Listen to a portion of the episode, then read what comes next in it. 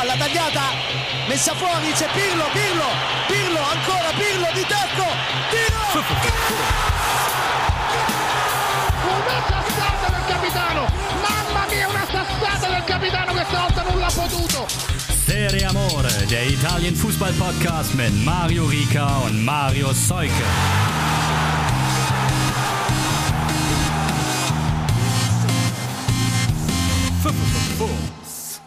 Ciao a tutti, da ist sie, die riesengroße Serie Amore Saisonvorschau. Seid alle ganz herzlich gegrüßt, außer ihr seid im öffentlichen Dienst bei der Polizei in Niedersachsen angestellt. Dann äh, wünsche ich euch einen schönen Sonntag und gehabt euch wohl. An dieser Stelle begrüße ich ganz herzlich, wie sonst auch immer, Marius Seuke, der ganz, ganz frisch rausstartet aus diesem Wochenende in diese Woche. Hat sich gut ausgeschlafen auf dem Wacken. Liebe Grüße. Marius, wie geht's dir?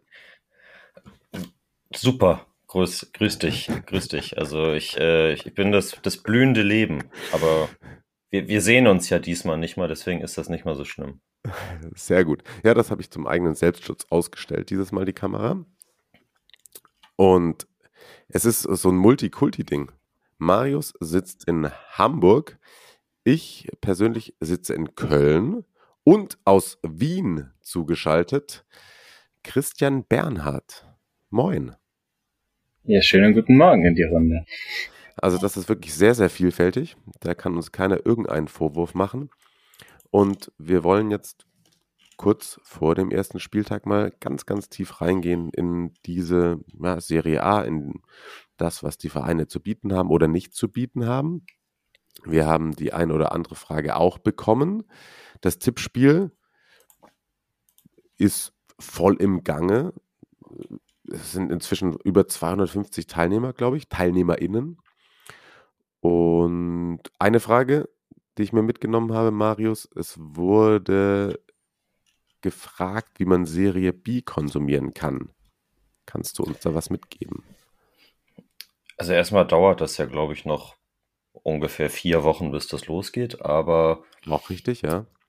äh, vergangene Saison gab es das bei dem damals, meine ich, neuen Streaming-Anbieter ClickQ kostenlos für eine mhm. Registrierung.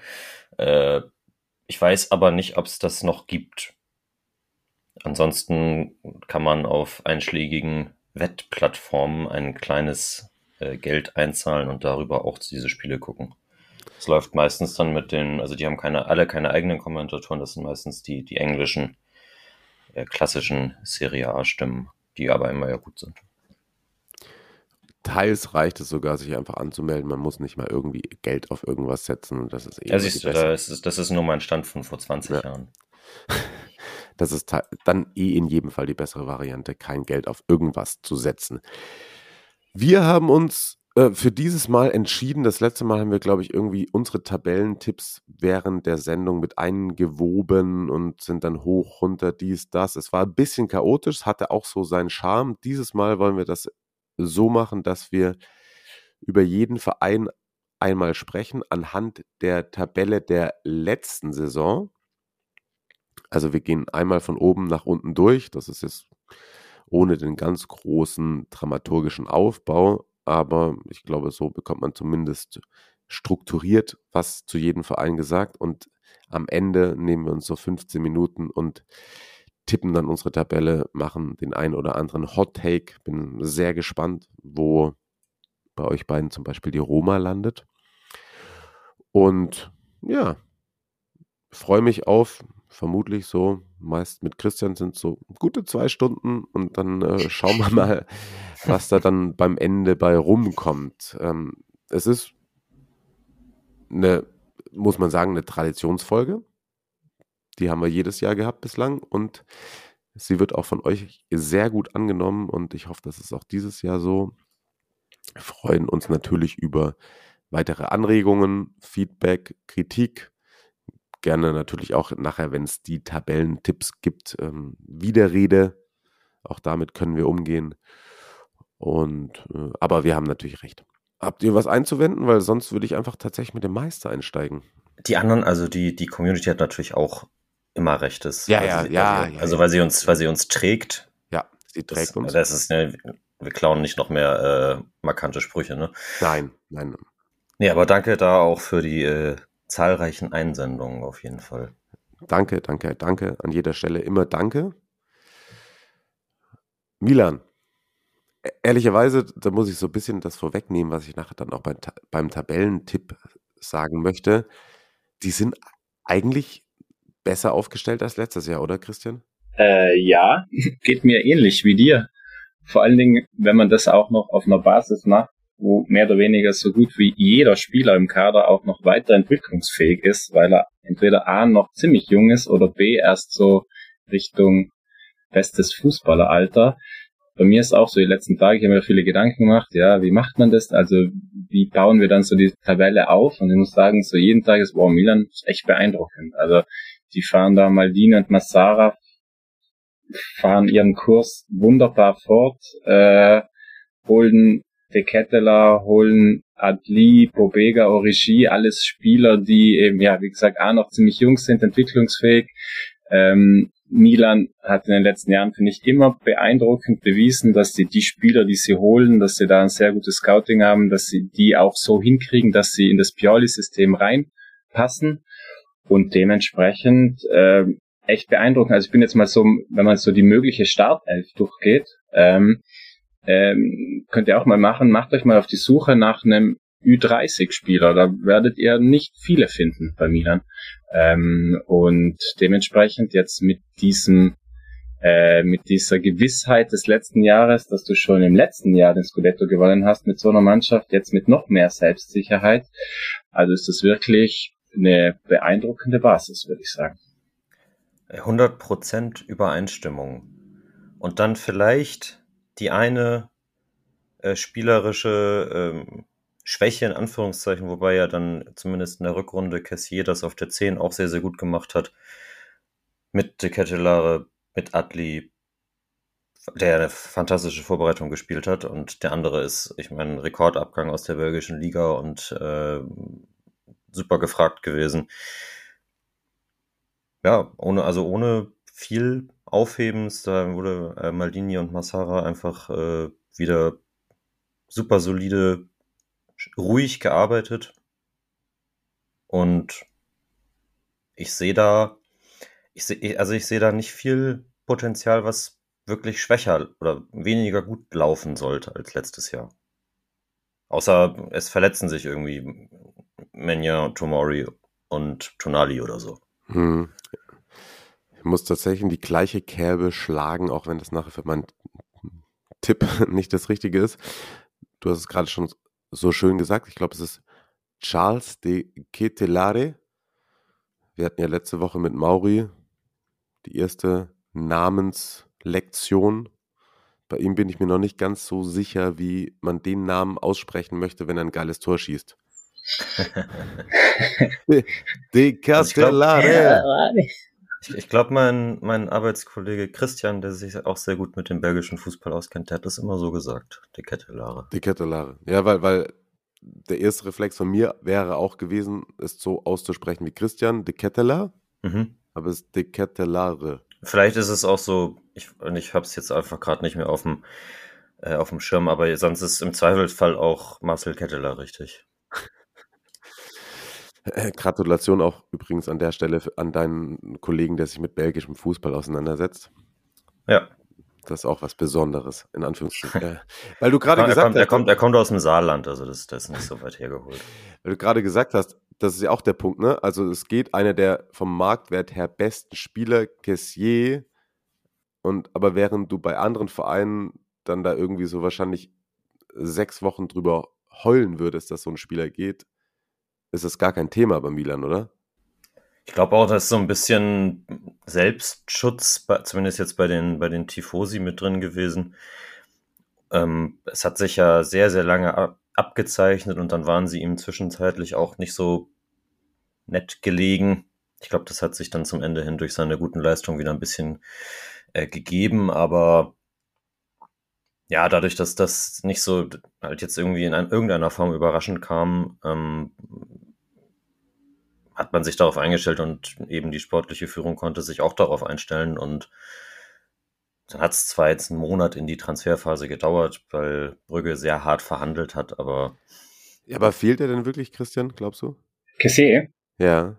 Ja, die Physis wird schon fehlen, erstmal, glaube ich. Auf der anderen Seite, also ich bin fest davon überzeugt, ich glaube, das habe ich letzte Saison auch gesagt, also sollten äh, Benacer und Tonali fit bleiben, äh, Tonali hat sich jetzt ja schon mal ein bisschen verletzt, muss man mal schauen. Mhm. Ähm, aber ähm, wenn die fit bleiben, würde ich mir da aus Milan Sicht gar keine Sorgen machen. Ich weiß nicht, so vom Gefühl her. Also äh, dann hast du eben auch noch Adli, den er da reinmischen kannst. Wahrscheinlich kommt auch noch was im zentralen Mittelfeld, da wollen sie auch noch was machen.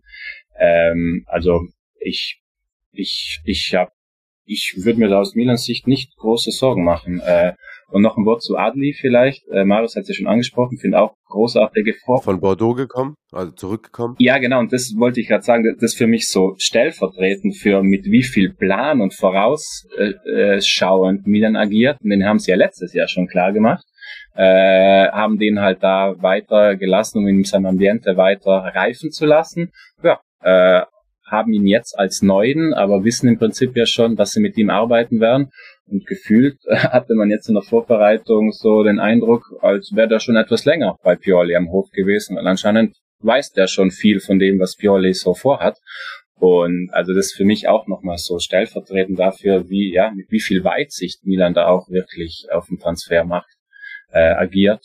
Und so ein Orishi, also über den wird mir auch relativ wenig geredet. Ich glaube auch, dass der Milan A brutal gut tun wird und B auch richtig gut reinpasst, weil er da vorne auf dieser neuner Position dann auch nochmal etwas mehr Tempo und so mit reinbringt zu den eh vorhandenen, ähm, ja, wie sagt man, Alternativen.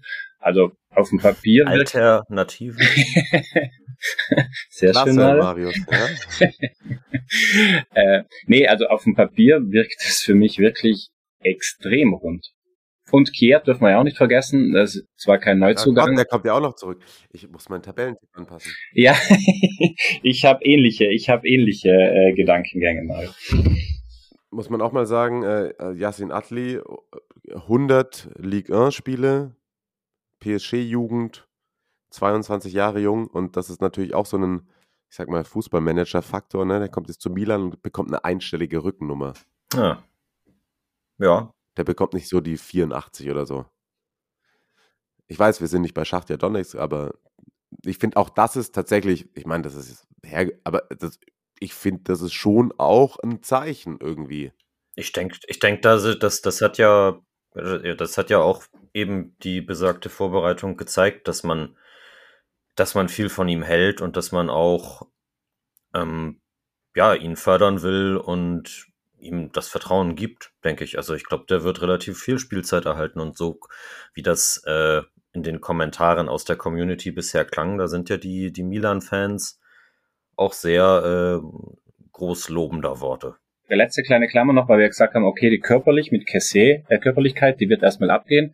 Ich glaube auch, dass Pobega da wunderbar da reinpasst, dass der ihnen auch äh, so eine Körperlichkeit nochmal geben kann. Jetzt vielleicht nicht eins zu eins in einer Form wie Cassé, aber schon auch was, was vielleicht so im Mittelfeld noch nicht so da war. Also auch das wirkt auf dem Papier wie ein Puzzlestück, das da wunderbar reinpasst. Der hat letztes Jahr nochmal schön unter Juric äh, Entwicklungsschritte gemacht. Also, das stimmt. Äh, also das Puzzle wirkt sehr, sehr rund. Kleiner erster Hottake an dieser Stelle. Ich glaube sogar, dass auf Dauer ein äh, Probegar stärker ist als Kessier. Ist zwar auch, ist zwar ein anderer Spielertyp, aber ich äh, sehe das jetzt auch nicht so völlig weit dahergeholt, dass der auf der, je nachdem, wer da jetzt noch kommt, aber auf der äh, Doppel 6 dann mit Tonali spielt und, und Benacer, dem, von dem ich auch super viel halte, aber. Ja, aber vor allem Pobelgar bringt eine gewisse Form von, der hat mehr Diversität in seinem Spiel als Cassier, hm. aus meiner Sicht. Hm. Noch mehr Dynamik, finde ich ja. Genau, und noch nicht auf dem Niveau, aber wenn er das Niveau erreicht, dann ist er auf seinem Top-Niveau definitiv der bessere Fußballspieler aus meiner Sicht. Und, und plus kann ich mir auch sehr gut vorstellen, weil ja Pioli in der letzten Saison dann sehr oft eben auf der 10 ja keinen klassischen Zehner wollte, sondern eben einen laufstarken, körperlich starken. Ich glaube, dass wir Povega da auch oft auf der Position sehen werden. Guter Punkt auch, ja. Und was er da meiner Meinung nach auf jeden Fall als Plus Richtung Kesse hat, ist so das Timing, wenn er sich vorne mit einschaltet, wenn er vorne mit reingeht. Äh, ich glaube auch, dass der dann auf lange Frist mehr, mehr Tore im Petto hat als ein Kesse. Also ja, ich glaube, mit dem kannst du, ist ja auch so ein Thema, du hast wahnsinnig viele variable Spieler bei Milan. Ähm, der kann die da ein bisschen rumschieben. Äh, du hast das Gefühl, die passen auf mehreren Positionen. Also sehr, sehr durchdacht, äh, was ja. Milan da macht. Ist dann De Kettelare ist auch kein, natürlich hm. kein 100% gleicher Spielertyp wie Leao oder auf der linken Seite, aber der kann das auch, äh, ich glaube, der kann alle Positionen da vorne auch hm. grundsätzlich spielen. Ja, ich glaube, das geht allen Milan-Fans runter wie Öl in jedem Fall. Ob sie es dann irgendwie auf die Straße bringen, ist natürlich nochmal ein anderes Thema. Aber da wird ja, da wird ja sicherlich auch dieses Jahr die Champions League wieder ein bisschen höher gewichtet noch als letztes, oder? Ja, ja, das ist natürlich die Frage. Hast du das in dir drin, mehrere hochkarätige Wettbewerbe auf dem Niveau zu spielen oder geht dir in einem Wettbewerb dann irgendwas ab. Das wäre dann auch für später, für den Tabellentipp, meine Argumentation. Aber es ist auch nur ein Bauchgefühl. Also, wenn alles das, was wir gerade geredet haben, widerspricht eigentlich allem, was ich nach einem Tabellentipp machen will. Aber whatever. Aber das, ja, das ist ja aber auch, finde ich, schon in den letzten Jahren ein Thema für italienische Vereine. Ne? Also, das werden wir jetzt gleich auch bei Inter sehen oder drüber sprechen, wenn wir über die Liga hinausgehen wollen. Was ist denn international zu reißen? wie will man sich da präsentieren, finde ich, finde ich, finde ich sehr spannend, aber habe hab da auch überhaupt keine adäquate Einschätzung, die irgendwie jetzt vollkommen aus meiner Sicht, wo ich selber vollkommen überzeugt davon bin, dass es jetzt zutrifft. Weil das kann auch trotzdem irgendwie wieder bei den beiden Mailändern Clubs in der Vorrunde vorbei sein, weil sie halt irgendwie ja. dann zweimal 0-0 gegen Donetsk spielen. Ja, also Milan wird natürlich auch wieder eine schwere Gruppe bekommen, weil die sich ja, glaube ich, im. Oder nee, Meister sind gesetzt. Ja, vergesst das. Ja, aber selbst das heißt ja nichts dann irgendwie. Nee, nee, ich meine nur, wenn sonst wären sie aber bestimmt wieder in, im vierten oder dritten Topf oder so gewesen und dann äh, wäre wär da wieder sowas wie letztes Jahr möglich gewesen. Aber, naja, schauen das, wir mal. Das wäre jetzt die Frage zum Beispiel, Christian, was würdest du denn jetzt einfach erwarten von Milan? auf internationalem Parkett? Was, was würdest du sagen, ist, ist, also ist Vorrunde überstehen Pflicht oder würdest du sagen, die müssen da so mitschwimmen? Äh, nee, also ich bin mir sicher, dass das auch ihr Anspruch ist, dass die Vorrunde zu überstehen. Äh, ja, auf jeden Fall. Äh, geholt werden sollte. Ich meine, man darf ja nicht vergessen, eben, ich glaube auch, dass ein großen Unterschied aus. Ich glaube, letztes Jahr waren sie sogar in Los Top 4 und die Gruppe hat auch ausgeschaut wie eine, die man kriegen kann, wenn es blöd läuft, aus dem Vierer Lostopf. Und jetzt bist du halt trotzdem mal im Einser Lostopf. Also ich glaube, das könnte dann schon ein bisschen besser ausschauen. Und unabhängig davon, sie waren ja letzte Saison auch bis zum letzten Spieltag, Gruppenspieltag noch im Rennen. Also sie haben da ja auch, glaube ich, genau diese Erfahrung gemacht, weil da war es wirklich für sehr, sehr, sehr viele Spieler, junge Spieler das erste Mal Champions League. Und äh, jetzt, glaube ich, haben sie diese Erfahrung ja auch schon gemacht. Also haben sie jetzt ja hinter sich. Deswegen, also, also ich würde sagen, es wären, klar, wir kennen die Gruppen noch nicht, aber ich würde sagen, es wäre eine erhebliche Enttäuschung, wenn Milan nicht die, die Vorrunde überstehen würde. Und Milan mit dem Selbstverständnis, was die Champions League betrifft, bin ich mir sicher, dass da auch mental ein großer Fokus drauf gelegt wird. Ja, wenn jetzt, wo du so sagst, bin ich natürlich voll, völlig bei dir. Hat man sich in den letzten Jahren natürlich an andere Dinge gewöhnt. Aber hast eigentlich vollkommen recht, ne? Also wenn du da Meister wirst mit dem Namen und dann gesetzt bist, dann finde ich, darf man eigentlich gar nicht drüber reden. Ne? Also hm. muss Achtelfinale, Viertelfinale mindestens drin sein. Naja, auf jeden Fall kommt anscheinend, so wie wir darüber reden, der Meister aus Mailand. Ist nur die Frage, ob rot oder blau gefärbt. Inter letzte Saison Zweiter geworden, auch wenn wir sie immer wieder versucht haben, auf die Eins zu reden. Jetzt zweite Saison unter Insagi. Kollege Lukaku ist zurück. Ansonsten ist es auch nicht arg viel schlechter geworden. Sie haben aber nicht ganz so viele kreativen Transfers gemacht, wie jetzt vielleicht Milan, würde ich jetzt mal so sagen. Dennoch, aus meiner Sicht, und das stelle ich jetzt einfach mal so in den Raum, ist das für mich der kompletteste Kader der Serie A. Ich würde ähm, nicht dieser letzten Aussage widersprechen, aber der davor. Ich finde eigentlich deren Transfers ziemlich gut. Ich habe nicht abgesehen gesagt, dass von- sie nicht gut sind. Ich habe Ja, nur ja, gesagt, okay, dass sie okay, nicht okay. so. Ja. Ähm, abgesehen von, von Lukaku, einfach mal, wir haben ja den ja auch, also durchaus letzte Saison zum Vorwurf ein bisschen gemacht, dass man, dass man immer noch die, die alten von Conte geholten damit äh, mit durchzieht, so ein bisschen. Aber ja, Mhm, ja. Vicino ist weg, Vidal ist weg, Perisic, gut, der war natürlich klasse, aber der ist weg, Kolarov ist weg, ähm, Caicedo ist wieder gegangen, der nicht unter Conte gekommen ist, aber trotzdem auch. Äh, Ranocchia ist weg. Dafür sind Bellanova, Aslani gekommen, natürlich auch Mkhitaryan, der auch ein, äh, ein Jährchen älter ist, aber der so als, als Backup für HC 10. Ja, Ähm, stimmt, da muss ich, da muss ich kurz, kurz reingehen. Das ist ein wahnsinnig guter Transfer. Glaube ich. Ja, Also Vegetariern, finde also, man hat ja jetzt klar war die zweite Saison jetzt, äh, oder war es die dritte bei der Roma? Ich weiß nicht mehr so genau. Ähm, auf jeden Fall die letzte nicht ganz so herausragend wie die davor. Und man, äh, vielleicht ist das auch ein bisschen der, der eben schon angesprochene Selbstschutz, aber ein paar Roma-Fans sagen ja auch so, ja, auf den können wir schon jetzt auch verzichten. Gut, klar, wenn du die Baller dann als Ersatz holst, dann kannst du das machen, aber da ist, glaube ich, auch ein bisschen Verklärung bei. Also ich glaube, ähm, der hat dem Spiel der Roma sehr, sehr gut getan und äh, wird auch auch bei Inter eine, eine gute Rolle spielen. Und wenn es nur ein Backup ist, der dann in den gegen die Cremoneses und so mal darf und vielleicht in den Topspielen 70 Minuten oder nach 70 Minuten, aber äh, da kann der immer noch viel geben dann. ja, safe. Was ist mit Kostic? Ich glaube nicht. Ist bei Inter, glaube ich, auch nichts. Oder jemand anders, glaube ich, packert da noch ein bisschen. Wo spielt er nächstes Jahr? Ist er nicht gerade auf die Autobahn gegangen? Christian oder was?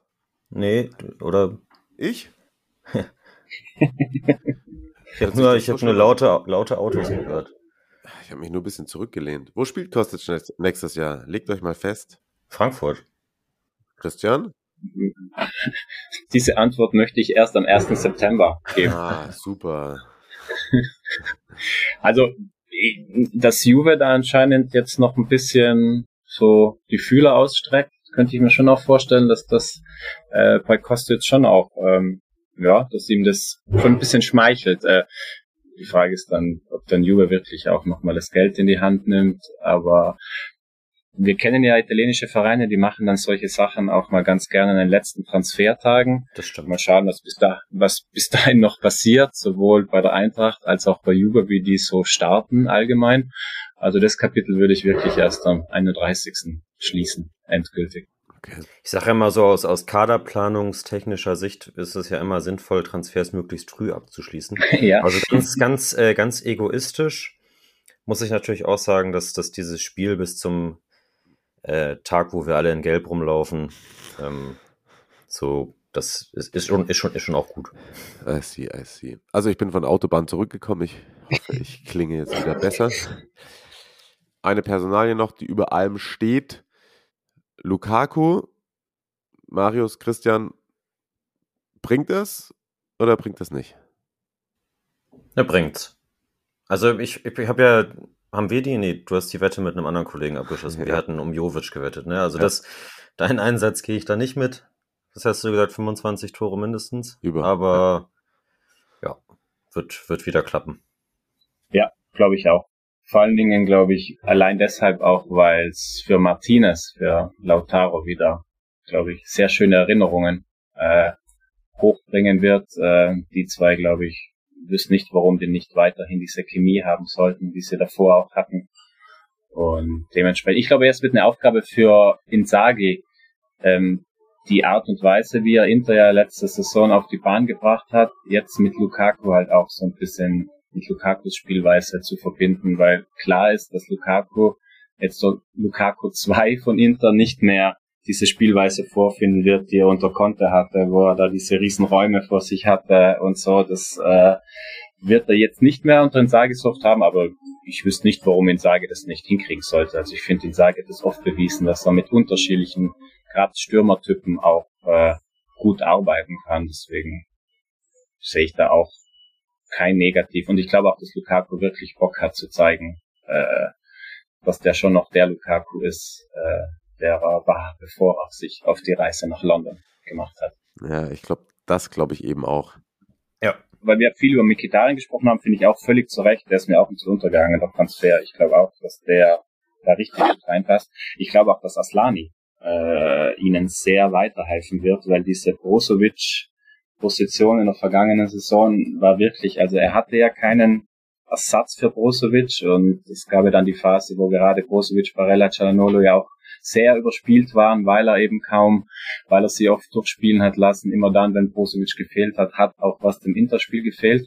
Und ich glaube schon, ohne jetzt da zu viel Verantwortung auf die Schulter von Aslani äh, zu, zu legen, aber ich glaube schon, dass der vom Spielertyp her einer ist, äh, der wirklich dann diese Rolle auch hin und wieder übernehmen kann. A, dadurch Brozovic ein bisschen Pause gibt und äh, B dann eben gerade mit Mikitarian, der da auch rein rotiert, glaube ich. Also ich glaube nicht mehr, dass Barella, Brozovic und Chalanolo so überspielt sein werden, wenn es Inzaghi clever macht, wie noch in der vergangenen Saison. Ich glaube, das ist nämlich der Hauptpunkt. Nicht die Spieler, sondern der Trainer. Ob er das clever macht. Ja, und also weiß, jetzt, er, er, muss jetzt zeigen, dass er aus Fehlern gelernt so. hat. Ja. ja. Und ich glaube vor allem nicht, dass Brozovic derjenige ist, der mehr Pausen braucht, sondern eher derjenige, der wirklich, finde ich, drunter leidet, wenn er unter, überspielt ist, ist eben eher Barella. Ja, ja. Also den ähm, Abfall in der Leistung im vergangenen Frühjahr, der war bei Barella auf jeden Fall größer. Ja, also Brozovic kann das viel besser so wettmachen. Das ist dann so der, der, wir kennen das alle, in der Schule dann noch so kurz das Referat so durchdrücken, obwohl man sich nicht richtig vorbereitet hat, weil man es kann. So, das kann Brozovic. Aber Barella lebt schon davon, dass er. Ihr wisst, was ich meine. ja. Absolut. Ich, ich oute mich. Ich glaube, das wäre es eigentlich aus der Warte zu Inter. Jetzt dritter letzte Saison, der nächste Verein, über den wir sprechen würden, wäre, da, da können jetzt, glaube ich, Marius und ich eine kurze Pause machen, weil wir letzte Woche einen Schwerpunkt dazu hatten, wäre Napoli. Und da würde mich jetzt auch ganz unvoreingenommen sehr, sehr interessieren, was der Christian zu sagt. Ohne dass wir jetzt sagen, was wir denen prophezeit haben und was gerade auch Mauri aus Wolfsburg, liebe Grüße an Mauri in Wolfsburg, einer der korrekten Leute in Wolfsburg. Was er eben auch, und wir haben ihn geheilt, muss man sagen. Ich glaube, der, der hat, und so viel, Christian, kann ich dir verraten, war schon auch, wie das halt, du kennst auch Carsten zum Beispiel, wie das halt in Napoli sonst auch Tradition ist, ist man dann erst immer ein bisschen negativ gestimmt, aber da haben wir, glaube ich, Mauri ein bisschen den Zahn gezogen. Wir waren dann im Endeffekt doch ein bisschen positiver, als wir zwischendurch gedacht haben. Also positiver als Platz 11, wie Carsten mal gesagt hat.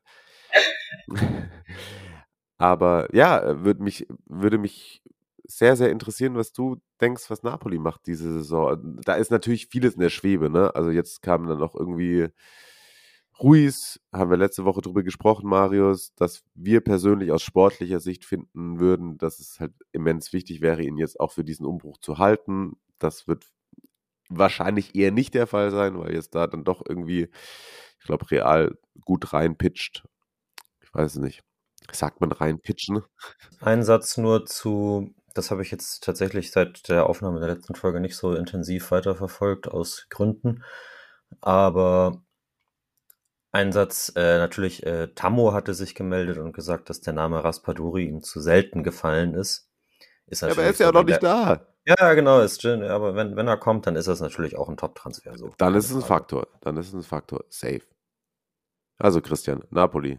Ja, also ich finde Napoli zu Napoli, da bildet sich schöne Brücke zu Inter. Ich wir müssen, glaube ich, dran erinnern, wir sprechen heute am 8. August und bis zum 31. August ist noch sehr viel Zeit und ich finde, dass Napoli, ihr habt jetzt schon ein paar Namen genannt, auch wie Inter zum Beispiel, weil wenn bei Inter noch Skriniar da weggehen sollte, dann finde ich, hat Inter auch ein bisschen ein Problem. Also das nur so als Klammer. Da ist wirklich, finde ich, gerade Napoli und Inter sind das so zwei Vereine, da wird sich dann wirklich final zeigen, wirklich mit welchem Kader die dann da reingehen. Ähm, das nur so als kleine Klammer. Ja, Napoli, ich bin. Aber, aber setzt du sie trotzdem auf eine Stufe?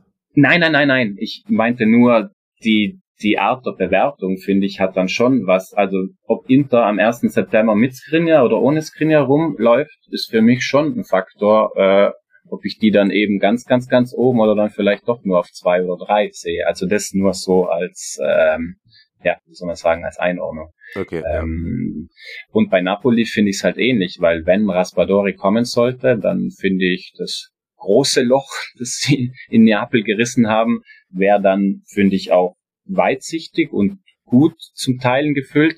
Wenn der nicht kommen sollte, ja, dann, und da sind wir jetzt beim Punkt, also ich glaube, eine Achse aus äh, Ospina, Koulibaly, Insigne und Mertens äh, zu verlieren, nicht nur fußballerisch, sondern auch was Leadership und so betrifft, das ist erstmal schon eine Nummer für auch für einen großen Verein und äh, dementsprechend ja bin ich auch. Ich war auch, glaube ich, vor zwei drei Wochen deutlich skeptischer bei Neapel, weil ich jetzt auch finde, dass es gibt schon auch ein paar Hoffnungsschimmer, aber trotzdem, also das eine ist die fußballerisch zu ersetzen. Und das andere, und das finde ich, das hatten wir, glaube ich, letzte Saison ja auch ein, zweimal.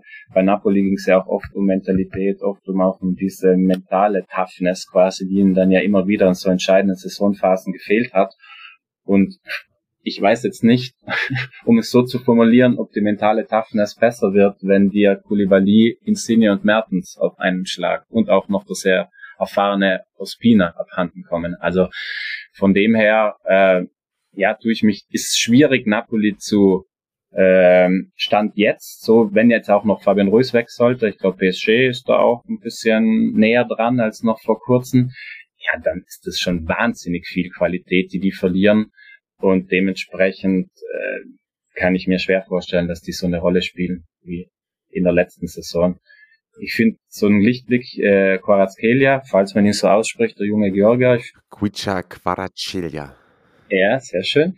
Äh, der hat mir sehr gut gefallen in der Vorbereitung und ich glaube, das ist auch einer, auf den kannst du so, den kannst du auch entwickeln. Aber nochmal, ja, ich sag also Koulibaly, Insigne, Mertens, puh, das in einem Schwung auffangen, sowohl fußballerisch als eben auch mentalitätsmäßig, leadershipmäßig, sehr, sehr schwierig. Jetzt hast du irgendwie zehnmal Mentalität gesagt. Ich frage mich kurz, ob Niki Häuser neben dir sitzt. Aber deswegen sind wir auch äh, der Serie A Podcast, dass wir auch irgendwie vier Wochen vor Transferschluss einfach unsere Tabellenprognose nachher abgeben. Ich bin sehr gespannt drauf. Aber na, du hast ja vollkommen recht. Es ist super schwierig. Also bei, bei, bei, es gibt einige Mannschaften, bei denen so viel Vakanzen sind und wo du irgendwie gar nicht weißt, ob sie sich eher verbessern, glaube ich, wird sich Napoli nicht. Aber ob sie es halbwegs auffangen, aber wie du es gerade auch schon angedeutet hast, und das war, glaube ich, auch unser Schluss letzte Woche, Marius, dass, dass sie es besser gemacht haben, als wir gedacht hätten. Also genau. Haben da schon ein paar Ansätze, wo man denkt, na, das passt schon. Man kann natürlich trotzdem nochmal über De Laurentiis sprechen und seine Einstellung zu Afrikanern, der äh, wirklich so ein muss man auch irgendwie sagen. Die, die, dieses Zitat hat auch wieder kein Mensch gebraucht. Nee. Typischer De Laurentiis. Ja, also vom, vom Grund her verstehe ich ja, was er meint. Aber warum haust du sowas raus, wenn irgendwie dein bester Stürmer Nigerianer ist? So, das, denke ich mir so wirklich, ah, I'm with stupid. Wirklich. So ein Trottel. Er hat ja mit Angisa einen ja, stimmt das auch afrikanischen noch. Profi diesen Sommer fest verpflichtet. Also, ja. naja. Also wirklich, da bin ich dann auch wieder bei Mauri, wo ich einfach sagen muss, äh, De Laurentiis, ah.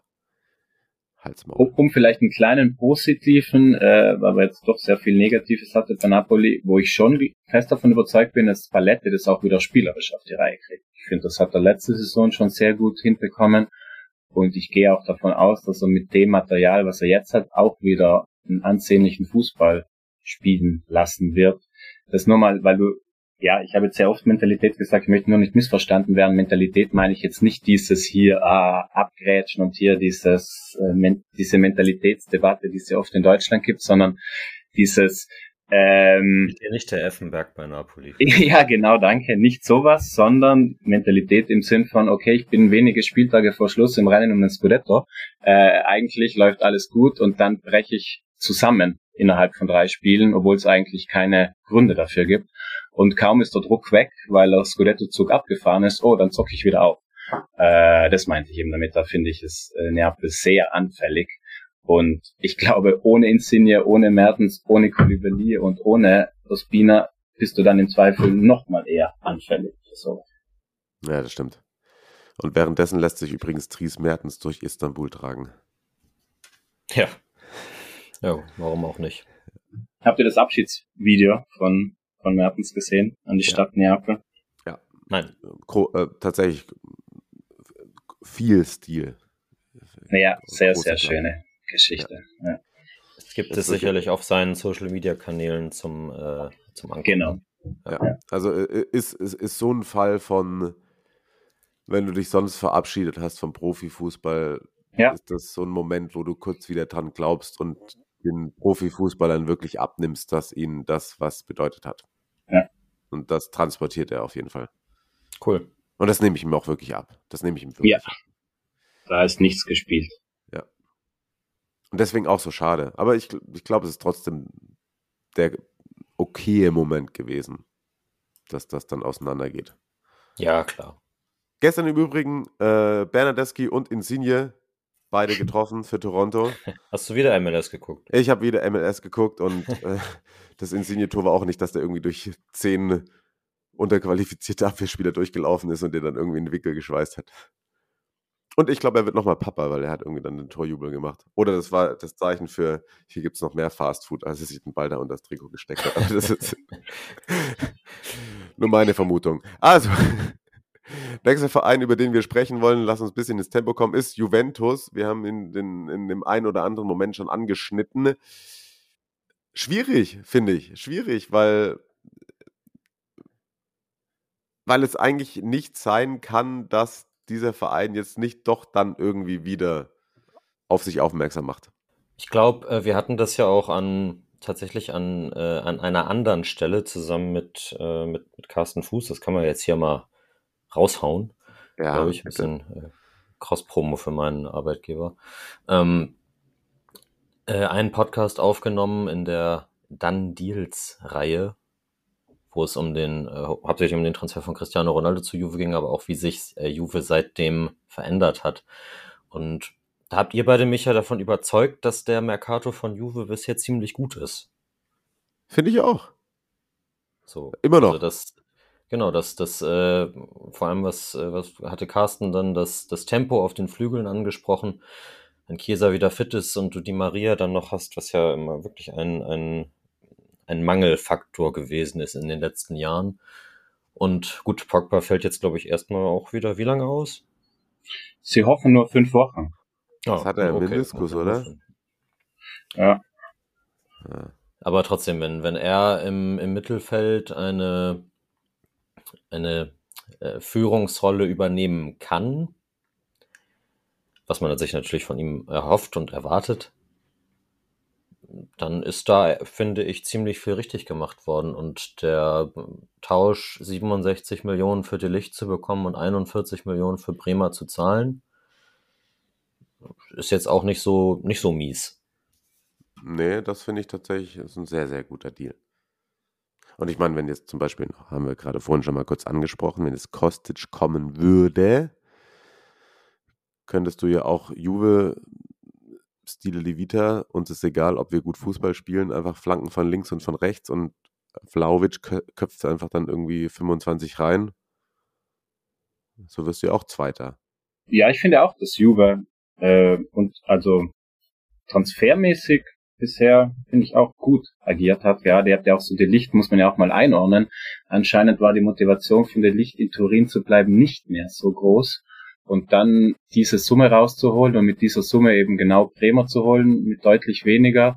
Also von Bremer bin ich voll überzeugt. Bei Bremer ist das einzige kleine Fragezeichen für mich. Ich meine, der hat jetzt halt ewig Dreierkette gespielt. Vielleicht ja. braucht er ein bisschen, um in diese Vierer äh, Kettenthematik reinzufinden. Aber auch das traue ich ihm zu. Und plus würde ich gar nicht ausschließen, dass vielleicht Allegri auch das ein oder andere Mal mit Dreierkette spielt. Gerade wenn zum Beispiel so ein Kostic kommen sollte, dann könntest du eigentlich auch würde ich gar nicht ausschließen wollen, dass da die Dreierkette auch hin und wieder kommt. Aber also vom Bremer bin ich auch überzeugt.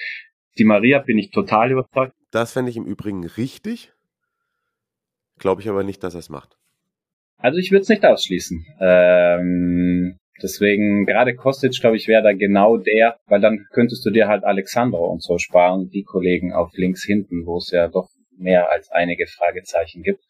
Also du glaubst ähm, aber wirklich, dass Allegri sich sozusagen anpassen würde? also, weil jetzt der Name Allegri fällt, ich glaube, was vorhin viele bei euch mal irgendwann, ich glaube bei Insagi, oh, das wird eine Aufgabe, das, das wird eine Trainersache. Für mich ist Juve, wir haben jetzt ja völlig zu Recht, kann man über viele große Namen reden und so zu Recht auch, aber für mich ist, wenn es einen Verein gibt, wo der Trainer äh, wie sagt man, wo der Trainer liefern muss, dann ist es eindeutig Juve. Also für mich hängt diese Saison von Juve wirklich an Allegri. Äh, macht er diesen Schritt, den er letztes Jahr ganz sicher nicht gemacht hat. Und da meine ich jetzt nicht Allegri der Motivator oder Allegri der Organisator, sondern für mich ist die Frage, ob Juve in dieser Saison erfolgreich sind, wird der Fußballlehrer Allegri in dieser Saison äh, ja, sich positiv entwickeln oder halt eine Idee seiner Mannschaft mitgeben. Ähm, das wird für mich das Um und Auf sein. Äh, Locatelli hat jetzt, glaube ich, gerade nach Via Perosa, nach diesem internen Testspiel gesagt, ja, wir wollen mehr Ballbesitz, wir wollen aktiver sein. Und das ist für mich das Um und Auf. Also wenn Allegri es schafft, mit diesen Spielern das Material war letzte Saison schon gut und diese Saison im Zweifel sogar noch besser. Äh, wenn er es schafft, dann eine spielerische Idee mit Ball äh, Abläufe zu installieren, dann glaube ich, kann Juve äh, sehr weit vorne mit eingreifen, weil sie eben dann auch dieses Plus über die Maria zum Beispiel über rechts haben, wo ich fest davon überzeugt bin, dass der gerade bis zur WM, bin ich mir sicher, wird der mächtig Krawall machen. Also ähm, das muss ich sagen, ist ein Transfer, glaube ich. Ich möchte gar nicht wissen, wie oft Vlaovic ein Lächeln ins Gesicht bekommt, äh, allein durch die Präsenz von Herrn Di Maria. Also ähm, ja. das, also da bin ich fest davon überzeugt, dass das funktioniert, wenn er physisch fit bleibt. Aber wie gesagt, für mich hängt sehr, sehr viel an Allegri. Ob er wirklich es schafft, dieser Mannschaft eine Struktur mit Ball zu geben. Ist er einiges schuldig geblieben. Ja, und du hast gerade auch einen anderen Namen genannt. Allegri, Punkt 1. Punkt 2 ist gar nicht, dass ich finde, dass er die Verantwortung auf sich nehmen muss. Aber ja. ich möchte, dass Allegri ein Spielsystem findet und eine größere Bürde, eine größere Freiheit und mehr Entfaltungsmöglichkeiten für Locatelli bringt. Das muss passieren, weil ich halte ihn für so begabt, Locatelli, er muss da irgendwie seinen Anteil haben. Und ich glaube, der kommt auch nur über Vertrauen. Gib ihm das, gib ihm eine Rolle und der wird dir auch irgendwie dieses Ding geben, aus dem Halbfeld mit rein in den Strafraum gehen, Torgefahr ausstrahlen, Aggressivität, Körperlichkeit. Er kann das alles. Genau, und für mich ist da das fehlende Puzzlestück, weil wir ja gesagt haben, der Transfermarkt ist jetzt sehr gut von Juve. Ich, für mich wäre es die Krönung aus Juves Sicht, wenn sie es schaffen, noch Paredes zu holen. Weil dann hättest du wirklich einen, der auch diesen Taktgeber im Zentrum geben kann, das, der dann nicht Locatelli heißt. Und dann hättest du Locatelli eben genau das, was du aufgezeigt hast. Dann kannst du den torgefährlichen Locatelli auf der 8 einbringen, der, der dir so viele Elemente einbringt. Ich finde, dass Locatelli, der kann das auf der 6, aber ich finde, seine Qualitäten sind da ein bisschen vergeudet. Und also für mich wirklich, wenn das Puzzlestück Paredes noch kommen sollte, aber als wenn Juve mit den Lichtmillionen Bremer plus Paredes macht am Ende, dann würde ich sagen, dann haben sie sehr, sehr, sehr viel richtig gemacht. Punkt. Nichts, äh, nichts hinzuzufügen. Haben wir auch schon kurz drüber gesprochen. Nächster Platz bzw. Verein, über den wir uns unterhalten müssten, wäre dann Lazio. Sehr, sehr spannendes Transferfenster, finde ich, von Lazio. Und tatsächlich Kandidat für vielleicht ein bisschen mehr. oder? Ich habe das ja letzte Woche schon gesagt. Ich finde das einfach, das sieht nicht so super spektakulär aus, aber da, ich glaube, da ist sehr viel Köpfchen mit dahinter, bei dem, was, was äh, wie der Kader verbessert wurde und dass Sari jetzt eben ein Jahr Zeit gehabt hat, zu sehen, was brauche ich, was kann ich an dem Kader behalten, was muss ich ändern.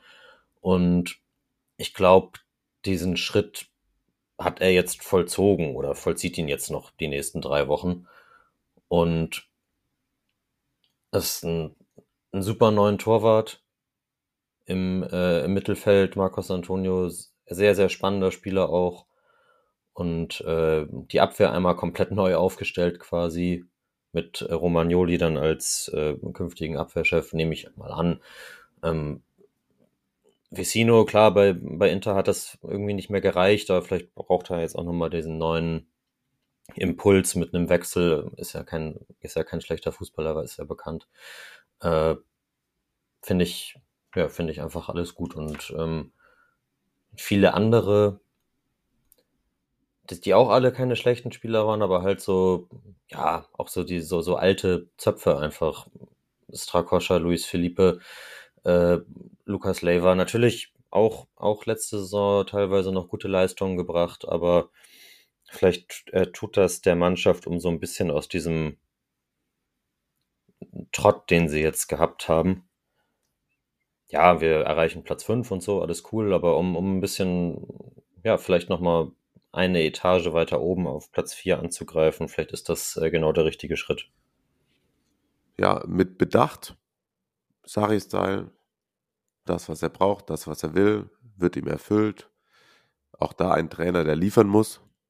Dann irgendwann, der aber da auch schon die Zeit bekommt, die er benötigt. Und das, wenn es dann irgendwie ineinander greift, funktionieren kann. Ja, finde ich auch äh, Solatz ist für mich so ein bisschen so still und heimlich, irgendwie relativ ruhig. Dann klar, in Rom wird fast nur über die Rom im Moment geredet, auch über die anderen Großen. Und ich finde es aber auch, dass es sehr, Marius hat es ja schon wunderbar eingeordnet, ich finde, da steckt ein Plan dahinter. Und was mich auch bei Lazio positiv stimmt, ich glaube, jeder Trainer, der neu hinkommt, braucht erstmal Zeit, um seine Ideen einzubringen. Und ich würde sagen, bei einem Wechsel philosophischen Wechsel von Simone Inzaghi zu Sarri, da ist diese, war diese Spannbreite einfach sehr, sehr groß. Ähm, und dementsprechend finde ich, hat man auch in der Rückrunde bei Lazio schon gesehen, dass definitiv die Mannschaft schon mehr die Sarri-Ideen so in sich aufgenommen hat. Jetzt haben sie das nächste Jahr, also ähm, da ist schon vieles da. Dann kommt so, finde ich auch, eine, eine gute Transfer, guter Transfersommer. Also glaube schon, dass Sari da das Projekt auch weiterentwickeln wird, ähm, auf der Basis eben, die sie sich da gelegt haben. Also ich finde, das machen sie äh, ja mit Bedacht und äh, gut. Dann lasst uns vielleicht kurz über den anderen römischen Verein noch sprechen. Marius hat es angedeutet, alle in der Stadt, oder nicht alle, aber der Großteil und die Medien quatschen über Mourinho, Dybala, etc. pp. wurde dann natürlich auch außenwirksam so initiiert, als wäre das dann das ganz, ganz große Ding. Und ich finde aber auch, es kann halt auch das ganz, ganz große Ding werden. Oder seht ihr das anders? Mit diesem, diesen Verpflichtungen plus dem Trainer Mourinho musst du dann jetzt dich daran messen lassen, mindestens aufs Podium zu kommen. So. Top 3 also. Ja. Und Champions League erreichen. Und äh, mein, also das der, mein, mein, mein Hot Take ist ja, dass die Roma jetzt nach der Conference League auch die Europa League gewinnt. okay, ja. Dieses, diese, dieser eine Pokal, den sie jetzt geholt haben, der hat so. Die Begierde in, in, in Rom ist immer da natürlich, weil gab es ja auch noch nicht so viel. Aber das mit der, mit der Silberware, das, äh, ja, ich glaube, äh, das wollen die jetzt erstmal so beibehalten. Äh, ja, ich glaube, um da einzuhängen, ich glaube auch, äh, Maris, äh, was du sagst, äh, ich glaube nämlich auch, dass dies, was im, was noch im Mai oder was schon Juni, ich glaube auch, dass dieser Titel, also dass das so diesen Klick im Kopf bei der Roma gemacht hat, das, was ihnen so lange gefehlt hat, dieses so, okay, wir können was holen, ähm, dass jetzt mit dieser Selbstsicherheit, die auch dann Mourinho transportiert, dann eben, du hast keinen wichtigen Spieler verloren, im Gegenteil, du hast Qualität dazugeholt äh, und also, dass das so im Kopf diese Weiterentwicklung bei der Roma, äh, ja, dass das so der entscheidende Schritt ist, äh, dass, die, dass die Roma jetzt weiß, ja, wir können eben auch äh, nicht nur mitspielen, sondern wir können halt auch Dinge bis zum Ende dann dann durchziehen. Ähm, auch so ein Weinaldum oder so. Also das ist schon, da kommt jetzt auch nochmal Erfahrung und so, dann hast du diese Euphorie durch die Baller und so. Also das ist schon, ähm, das ist schon ein sehr, sehr gutes Paket und ich bin halt gespannt. Ich glaube gegen Tottenham jetzt, im Testspiel vor kurzem, da hat er ja wirklich alle vier auch schön mal auflaufen lassen von Anfang an. Also ob er es hinkriegt, dann so die Balance zu finden. Abraham, Pellegrini, Zaniolo und Tivalla.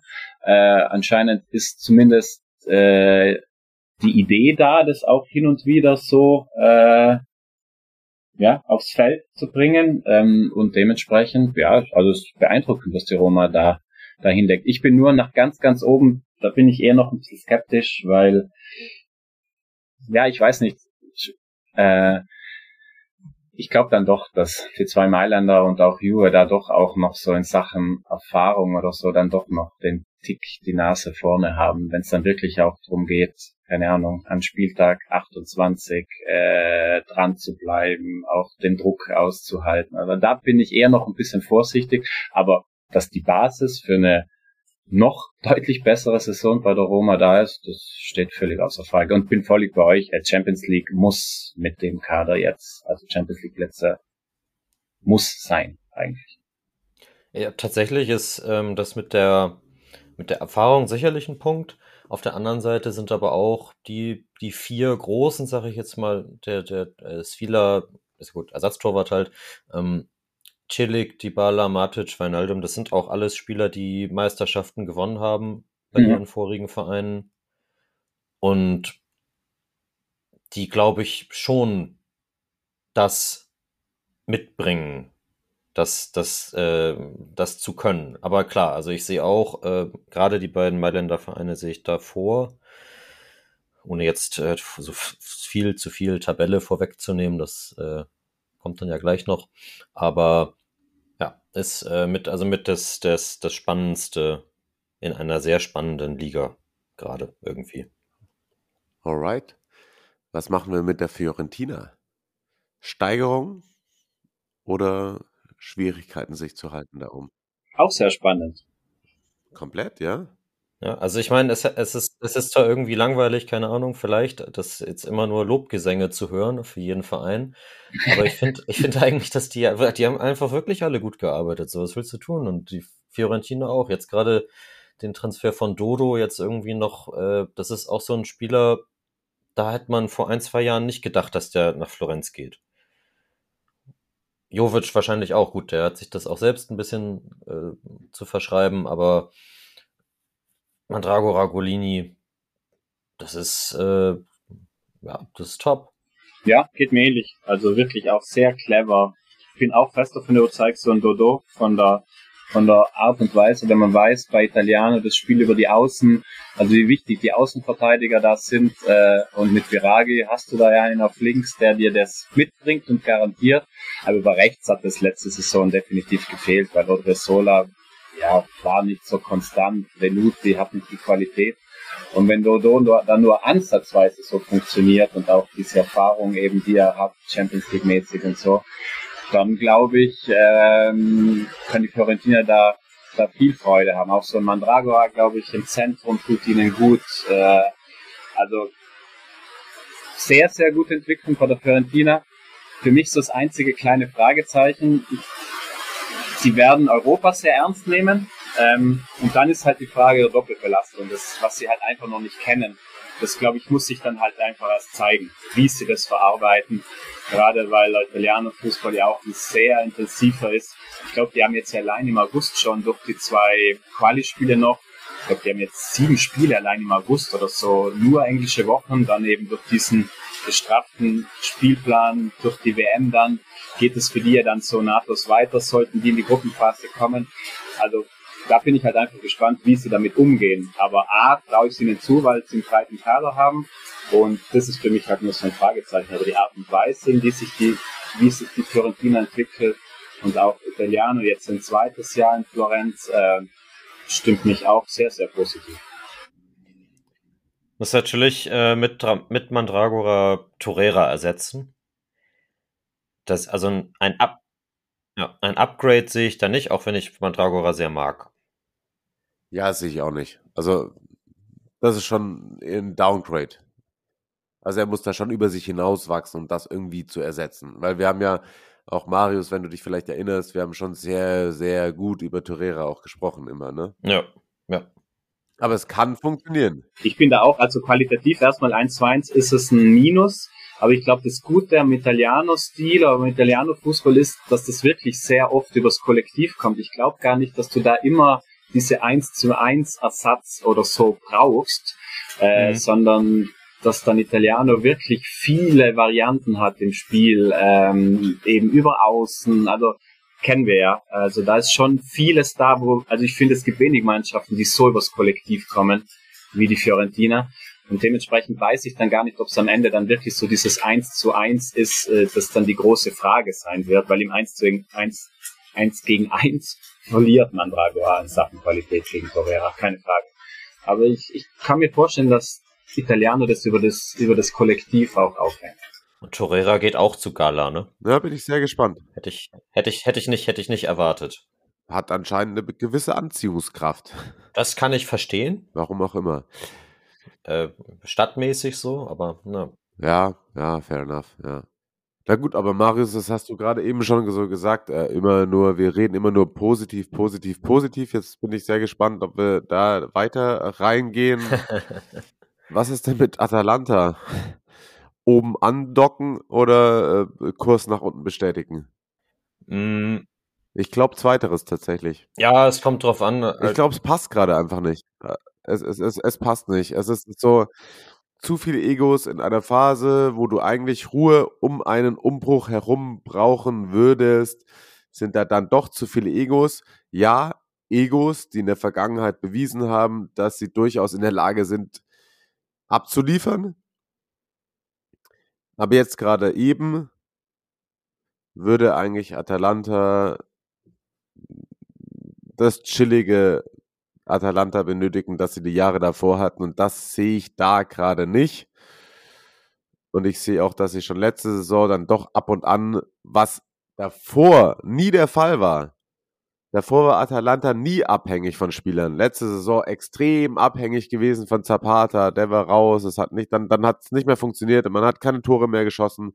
Klar, Paschalic ist irgendwann nochmal reingesteppt, aber auch nicht in der Form, in der das irgendwie Zapata hätte machen können. Und das alles bringt irgendwie die, die ganze Truppe in so einen Strudel, der jetzt auf jeden Fall kein Strudel ist, der sie nochmal unter irgendwie die Top 6 bringt. Also ich glaube, Atalanta wird dann auch nachher mein Tipp sein, sortiert sich wieder da ein, wenn nicht sogar eher schlechter. Ja, ähm, ja, ist äh, für, für mich kommt kommt viel darauf an, ob äh, Gasperini mit dem mit dem neuen Sportdirektor Toni D'Amico zurechtkommt oder wie die beiden zurechtkommen.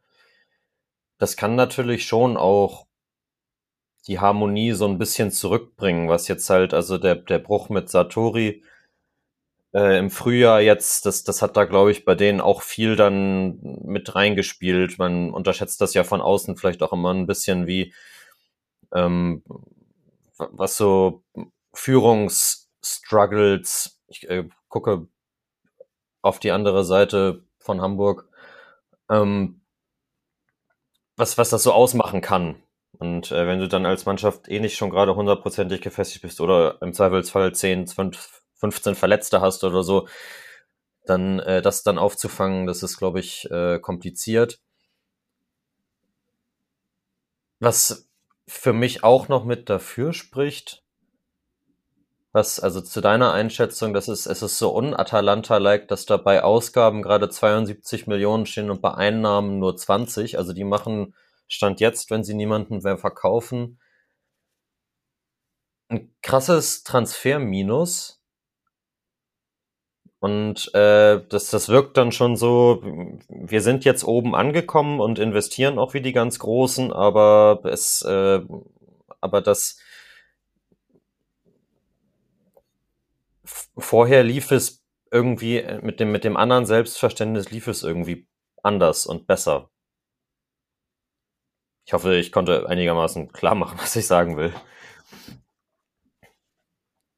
Komplett, also aus meiner Sicht komplett. Das ist ja das, was ich meine. Also das ist, äh, davor lief alles fluide, Style, ohne Druck und auf einmal fühlt man sich dazugehörig, bestimmt versucht die ein oder andere Sache dann auch zu erzwingen, ist aber auch nicht in der Lage, die zu erzwingen, die zu erzwingen, weil man nach wie vor, wie auch andere Fußballclubs, auch von einem gewissen Glücksfaktor abhängig ist. Und wenn ein Verein wie dem eigenen dann irgendwie dann in einer bestimmten Situation dann gewisse Erfolgsfaktoren abgeben, siehe Zapata, dann ist man halt um auf einmal um einiges schlechter. Und dann ist man halt, wie ich finde, auch zu Recht irgendwo einzuordnen zwischen 8 und 10. Das ist ja das, was ich sagen wollte. Also ich bin nicht so negativ wie ihr. Also jetzt erstmal rein, wenn man sich anschaut, was sie gemacht haben, sportlich, also jetzt auf dem Transfermarkt. Ich finde so ein Ederson, bin ich sehr gespannt. Äh, ich glaube, das bringt so ein bisschen, ja, das das bringt so ein bisschen frisches Blut da ins Zentrum rein. So diese der Ruhen, Freuler ist halt doch schon so ein bisschen, ja. Wobei Freuler würde ich da ausklammern, aber bei der Ruhen finde ich, merkt man jetzt so langsam, dass das äh, körperlich und so. Und bei Gasparini-Stil wissen wir alle, ist jetzt ein sehr anspruchsvoller. Ähm, dass er da vielleicht nicht mehr diese Dynamik hat. Deswegen glaube ich, Ederson passt da sehr gut rein. Äh, Okole bin ich auch sehr gespannt. Äh, auf den, glaube ich, kann man sich auch langfristig freuen, hinten, den sie ausgeliehen hatten. Ähm, ich bin fest davon überzeugt, dass Scalvini den nächsten Schritt macht. Das ist, glaube ich, auch wieder so ein persönliches Projekt von Gasparini, äh, wo er ja auch so Hand in Hand mit Mancini geht. Mancini hält ja auch sehr viel von Scalvini. Und diese Art und Weise. Also da kann hinten eine Dreierkette, aber vielleicht dann auch mittelfristig wirklich als Sechser oder so. Also ich glaube, das sieht Gasperini wirklich so als persönliches Projekt an, den Jungen da auch wirklich weiterzuentwickeln. Ähm, auch so ein Lockmann jetzt, glaube ich, äh, bringt da auch was rein. Also das gefällt mir gar nicht mal so schlecht. Ähm, wo ich Probleme sehe, ist, das ist vielleicht, bin ich gespannt, ob ich es schaffe zu erklären. Normalerweise würde ich sagen, Doppelbelastung ist ein Problem für viele Vereine. Bei Atalanta sehe ich sehr umgekehrt. Ich sehe da eher ein Problem dadurch, dass sie die Doppelbelastung nicht mehr haben, jetzt Europa. Ähm, allein wenn du Stand jetzt die Offensive mit, ich probiere sie mal alle hinzukriegen, Zapata, Muriel, Malinowski, Pasalic, Poga, Lockmann, also allein die zu moderieren, wenn du aber nur die Liga hast, ähm, das wird eine Aufgabe, glaube ich, äh, für Gasparini, die dann auch bei Laune zu behalten, weil du kannst dann eben nicht mehr alle drei Tage äh, die etwas durchmischen. Äh, also das sehe ich eher so als Problem für Atalanta und wo ich finde, wo sie halt, und das war, glaube ich, ein Punkt auch einer eine Erklärung dafür, warum sie sich letzte Saison so schwer getan haben, auf den Außen, die wahnsinnig wichtig sind für das Gasperini-System, haben sie halt viel Qualität verloren über die letzten ein, zwei Jahre. Großen Zweck hatte, wo er es nicht mehr hatte, wo er der mal war. Äh, Nele ist nicht der, der im dänischen Nationaltrikot ist. Äh, also da war ja wirklich letzte Saison eigentlich nur Zappacosta verlässlich. Der ist jetzt auch noch verletzt. Am Anfang, glaube ich, fehlt echt auch noch ein bisschen. Also ich finde, da müssen sie noch was machen. Äh, da wollen sie, glaube ich, auch, aber da müssen sie was machen, weil es einfach für die Statik von Gasparini Fußball unfassbar wichtig ist. Aber auf der anderen Seite finde ich halt auch, du hast halt immer noch wahnsinnig viel Qualität da. Also lass Zapata gesund bleiben oder wieder gesund sein. Ja, ich habe es ja vorhin aufgezählt. Also mit denen kannst du schon auch weiterhin Fußball spielen. Also ja, ich bin mich auch schwer, sie einzuordnen, aber ich bin nicht ganz so negativ wie ihr. Aber vielleicht ist das auch ein, ein guter Punkt, dass man mal eben keine Doppelbelastung mehr hat. Also das, äh, ja, da, ja, doch, ja, stimmt schon. Das, äh, das, das könnte dann, auch wenn es natürlich eigentlich blöd ist, äh, wenn man jetzt sich jetzt an den Europacup gewöhnt hat, den dann zu verpassen, aber vielleicht hilft das diese Saison. Ach so, ja. Entschuldigung, ich bin bei eurem ganzen Atalanta-Getalke kurz ausgestiegen. Aber ich, ich, ich schneide die Pause lass es dann so aussehen, aber lass, da dann, lass das dann trotzdem drin, was ich jetzt so gesagt habe, weil das so, ja, Christian, du kannst das so irgendwie gut sehen. Das ist mir auch die letzten zwei Jahre so versucht zu, ver zu verkaufen. Ja, absolut, absolut. Sehr gut, das ist und ich glaube nicht, dass sie nochmal rankommen. Nee, ich sage, ist ja gut, dass es da unterschiedliche Blickweisen eben auch gibt, definitiv. Also, doch wunderbar. Meine Blickweise ist, dass ich dann nicht mehr zuhöre. Ah, oh, sorry, nein, nein, sorry, nein, nein. Oh Gott, ich wirke jetzt wieder so unsympathisch, ne? Kriege ich wieder, jetzt, ich wieder direkt Messages von irgendwelchen Leuten aus Bergamo. Nein, Peace, ich liebe euch alle. Alright. Nächster Platz. Selbstüberschätzung, Selbstunterschätzung, ähm, Selbstkasteiung, Hellas Verona. Was machen wir mit dem? Selbstkasteiung trifft es, glaube ich, am besten. Oder? Ja, wow. Ja, vor allem, aber auch, und da muss ich jetzt eins vorwegnehmen, bevor euch, ihr euch jetzt wieder zehn Minuten über irgendwas unterhaltet, wo ich dann abschalte. Sorry, nein, ich respektiere euch. Schau halt, wo du herkommst, ne? Also. Ja, was, ja, ist, also, was, ist, was so, ist der Anspruch und was, was, was genau, macht man dann daraus? Ne? Aber genau, es ist halt, ist, äh, du, du das kann nicht jeder Ole Werner haben und sagen, eigentlich musst du Meister werden. Ole Werner wird niemals nicht Kieler sein. Lasst dir das gesagt sein. Ole ihr, könnt Werner. Bre- ihr, könnt, ihr könnt ihn in Bremen nicht so für euch vereinnahmen, das geht nicht. Das, nein, ich vereinnahme den gar nicht, Marius. Okay. Hör mal zu.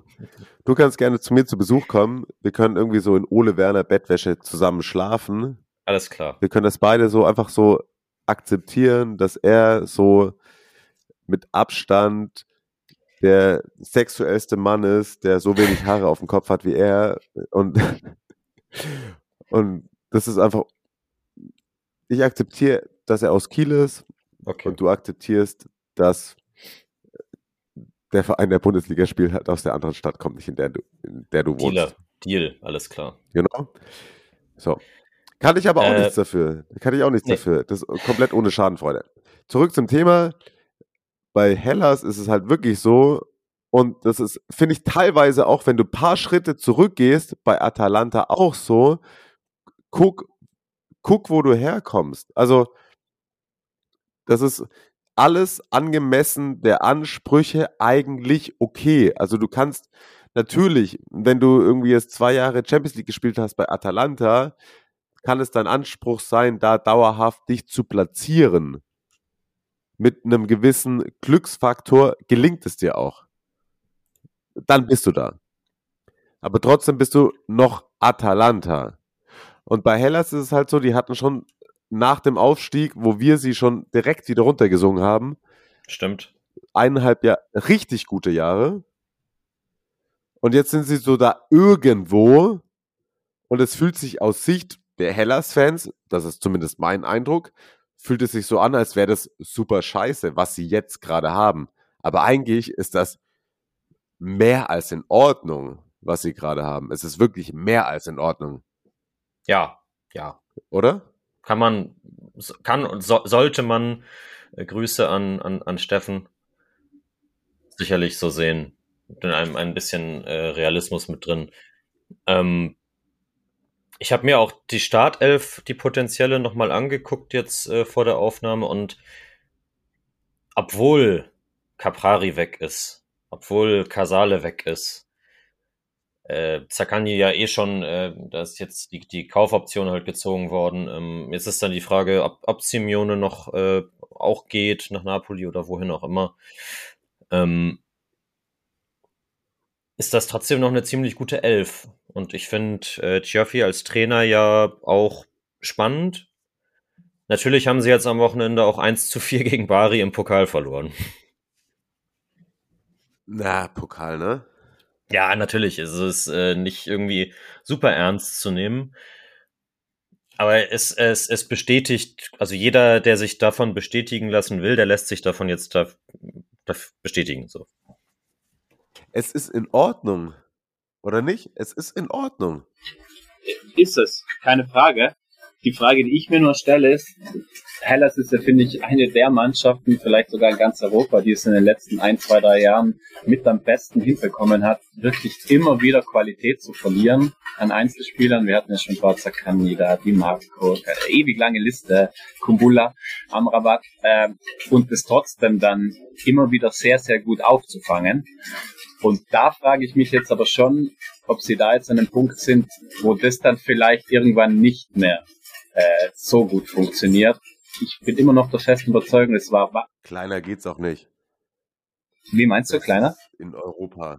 Doch, ich bin nicht davon überzeugt. Also wenn du dir anschaust, was also von der Größe des Vereins, äh, der Hellas ja ist, also kein großer Verein, wie viel die Qualität über Jahre abgegeben haben und trotzdem dann eine sehr, sehr gute, also für ihre Verhältnisse finde ich, eine sehr, sehr gute Rolle gespielt haben, äh, finde ich das Verhältnis, äh, finde ich gar nicht so einfach, Vereine zu finden, die das jetzt in den letzten, in der kürzeren Zeit äh, finde ich. Ähm, Aber Mitchell weiß es im Begriff, oder? Der ist mein Begriff, absolut. ähm, und ich glaube aber eben, dass die, ich glaube, dass äh, wie gesagt, es war viel Juric, das mit Tudor hat auch wunderbar funktioniert und jetzt nochmal so ein Schnitt mit Joffe, der jetzt nicht unbedingt die Erfahrung hat, also ich, aber, ich, aber das ist doch glaub, wieder an dem Punkt, den ich gerade gemeint habe. Es ist doch okay. Nee, nee, ich sage auch nicht, dass äh, Hellas für mich den Anspruch haben muss, wieder Zehnter zu werden. Ich konstatiere nur für mich, dass Hellas, glaube ich, in dem Jahr, in dieser Saison sehr, sehr, sehr viel größere Probleme bekommen wird als in den Jahren zuvor, was aber logisch äh, insofern kein großes Problem äh, sein sollte, wenn sie sich auf ihre Basis zurückbesinnen, denn eigentlich sollte es für Hellas auch normal sein, womöglich bis wenige Spieltage vor Schluss äh, zittern zu müssen. Keine Frage. Was tatsächlich auch ein Punkt ist, den, den, äh, den, den Steffen auf Mentalita Calcio, wie immer, wie jede, jede Woche der Tipp, das äh, lest das, ähm, angebracht hat, dass dieses, wir erreichen die in Anführungszeichen 40 Punkte Marke im Februar oder so und äh, also was was was willst du eigentlich mehr? Das sind paradiesische Verhältnisse, ja. Genau, das ist ja also all good. Gilt ja. auch für den nächsten Verein, Torino. Also Ein, äh, eine, eine, eine kurze, weil ich das jetzt gerade gesehen habe, eine kurze Trivia-Sache. Hellas hat Bruno Conti aus der Primavera von Cagliari verpflichtet, dann an äh, Settis zweiten Verein Mantova verliehen. Aber Bruno Conti ist der Sohn von Daniele Conti und der Neffe von Bruno, äh, der Enkel von Bruno Conti. Und die sehen alle auch wirklich genau das gleich aus. Das überrascht mich, dass sowas in Italien, Italien passiert. Und die sind wahrscheinlich alle super talentiert. Das wäre also wäre auf jeden Fall, wenn wäre wär, wär cool, wenn wenn Bruno Conti der Zweite jetzt auch so ein mindestens das Niveau von Daniel Maldini erreicht. Äh, wenn, wenn Fabio Grosso als Co-Trainer irgendwo das Niveau von einem Erstligisten erreicht und dann irgendwo rüberläuft und den Luca Toni-Trier macht, dann steige ich wieder mit ein. Christian, wir haben, ähm, Marius und ich haben uns letzte Woche schon ganz kurz über den Juric Box, den Sportdirektor Torino-Fall hm. äh, unterhalten. Was machen wir mit Torino diese Saison? Hat den andere Sportarten abgedriftet. Ja, also das könnte bei uns auch passieren. Aber da, da finde ich es ähnlich wie bei Verona. Also klar, mit einem ganz, ganz guten Juric und einer perfekten Saison und wenn man Prekalo gehalten hätte, dann wäre Torino jetzt auch irgendwie ein Verein gewesen, über den ich mich länger unterhalten hätte, aber ansonsten jetzt so aktuell eher nicht. Ja, ganz kurz, also Torino, wenn man sich mal die Namen liest, die sie verloren haben. Bremer, Pobega, Mandragora, Brecalo, Pret, Bellotti, Ansaldi, Piazza. Das ist einiges an Qualität. Das das äh, würde ich mal, da kann man von mehr als noch Achse sprechen. Ähm, dementsprechend gekommen ist bisher noch wenig. Ähm, ich glaube, da muss sich auch noch einiges tun. Aber ich glaube, das, ich glaub, das, das will Juric auch, oder? Hat Juric gesagt, dass er dann noch gerne einen Spieler hätte? Das hätte ich jetzt gar nicht mitbekommen. Einen, oder wie? Einer reicht ihm, glaube ich. Ohne, ohne, damit wäre er vollkommen zufrieden. Ähm, nee, ich glaube, die Anspruchshaltung, klar, wie du sagst, Torino wird, also ich bin von Juric fest überzeugt, deswegen die werden da wieder einen Weg finden. Die werden für mich nichts mit dem Abstieg zu tun haben. Ähm, aber jetzt gerade arg weit nach oben, wenn sie jetzt nicht noch richtig Gas geben auf dem Transfermarkt, äh, sehe ich es jetzt auch nicht unbedingt. Ähm, ja. Glaubst du wirklich, dass Juric, weil er ist ja immer von allen wird er hochgelobt, was er davor bei Hellas gemacht hat, was er jetzt da, dies, das. Realistisch gesehen ist das ja natürlich genau das, wo er hin will. Aber glaubt der selber auch, was ich persönlich ihm auch zutraue, eigentlich ein Top-9-Trainer zu sein, aber er bekommt es dann nicht, weil das vielleicht auch nicht der Verein ist, bei dem er das bekommen kann. Aber ist das dann die richtige Konstellation? Wo ich dann tatsächlich wieder verstehen kann, dass er sich drüber aufregt, dass das dann so gehandhabt wird, wie es denn gehandhabt wird. Also ich meine, es ist ja nicht so, dass wir nicht überrascht waren, dass er zu Torino geht. Ja, ja, ja, das schon, aber das, weil, weil, weil wir irgendwie auch gedacht haben, dass da dann vielleicht das doch der nächste Entwicklungssprung ist und dass da dann irgendwie Lars Windhorst kommt und sagt, wir machen mit der Hertha jetzt Europapokal die nächsten zehn Jahre. So, ne? Also, ähm, ach, Entschuldigung, ist gar nicht passiert. Ach so, habe ich nicht mitbekommen. Aber, ähm, aber wisst ihr, was ich mit Juric meine? Also, ich glaube, er könnte schon mehr. Ist nur die Frage, ob man ihm das gibt und ob das bei Torino tatsächlich passieren könnte. Ich finde, dass Torino eigentlich schon immer so eine gewisse Anspruchshaltung auch an sich selbst hat, das zu machen. So zumindest so eine vier. Aber sind sie mit dem Kader jetzt halt nee, nicht? Das, ne? das, das halt nicht, aber eigentlich, nicht? eigentlich trotzdem denkt man, denkt man das immer. Genau. Das ist genauso wie, dass du fünf Jahre lang denkst, dass du Belotti äh, für 100 Millionen verkaufen ja. kannst und er schießt ja drei Tore. Und dann könntest du die auch eins zu eins für 5 Millionen äh, Leihgebühr mit Davy Selke tauschen. Und denkst danach, gut, außer dass der jetzt irgendwie ein bisschen brauner ist und mehr Tattoos hat, hast du auch nichts verloren. Das war schon Hot Take, aber. Sorry, wirklich. Ich fand den gar nicht so schlecht. Selke oder Belotti? Christian hat sich komplett ausgeklickt. Ich fand den Vergleich jetzt gar nicht so schlecht, wirklich. Ich glaube, äh, ich glaub, äh, Christian ist kurz den Kader von Sturm Graz durchgegangen. nee, ein Satz von mir noch dazu, zu dieser Juric-Thematik. Ich finde, es ist eine Frage der Perspektive. Ich finde, aus Vereinssicht ist es eine gute Entscheidung, Juric zu bekommen, weil der dir dann, glaube ich, sowas garantiert, dass du irgendwie jetzt nicht die Riesennöte haben musst, Abstiegsnöte oder so. Aus seiner persönlichen Sicht, klar, kann man sich jetzt die Frage stellen, äh, ob er wirklich dachte, dass er bei Torino dann das Spielermaterial bekommt, äh, das er sich so gerne vorstellt. Ähm, ich, ich sag's mal so, die Liste, wir haben es ja vorhin aufgezählt, die Torino verloren hat. Ich glaube, es wird wenig Trainer geben, die da öffentlich amused werden, wenn dir so viele Stammspieler und Leistungsträger abhanden kommen. Deswegen kann ich das vollkommen nachvollziehen. Und vielleicht ist es für, für Juric halt auch nach Hellas, Torino der nächste Schritt und dann vielleicht demnächst irgendwann, vielleicht kriegt er dann doch mal äh, einen Verein, wo dann auch ein paar Mittel mehr da sind und er kann dann sein ehrgeiziges Ziel auch weiter oben angreifen, anzugreifen, realisieren. Aber erstmal, glaube ich, finde ich, kann Torino froh sein, dass sie Juric haben. Stellenausschreibung ist raus für den Verein, der den Sportdirektor hat, der sich gerne für Ivan Juric einen auf die Fresse hauen lassen will. Könnt euch gerne hier bewerben. Jo, äh, wollen, wollen wir einmal kurz, weil ich finde, das passt ganz gut dazu, weil es gibt ja auch noch einen sehr langen Wintermercato, wo es auch. Äh, Apropos lang, unsere Folge wird schon wieder ja, so ja. lang, ne? Wo es auch einige, ähm, einige Stimmen gegeben hat, die jetzt schon davon sprechen, das wird die dollste Transferzeit aller Zeiten.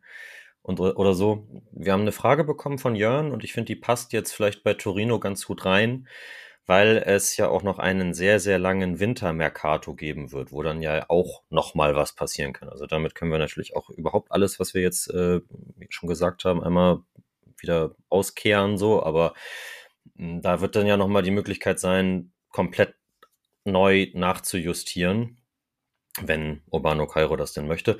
Äh, wie seht ihr das? Und ist das, äh, Christian, das kannst du vielleicht besser bewerten, äh, auch in Italien ein großes Thema mit diesem, mit diesem langen Break? Und äh, hat man dann, sind das schon fast zwei Saisons so? Also das, das hatte der Jörn so formuliert, quasi auf einer Metaebene.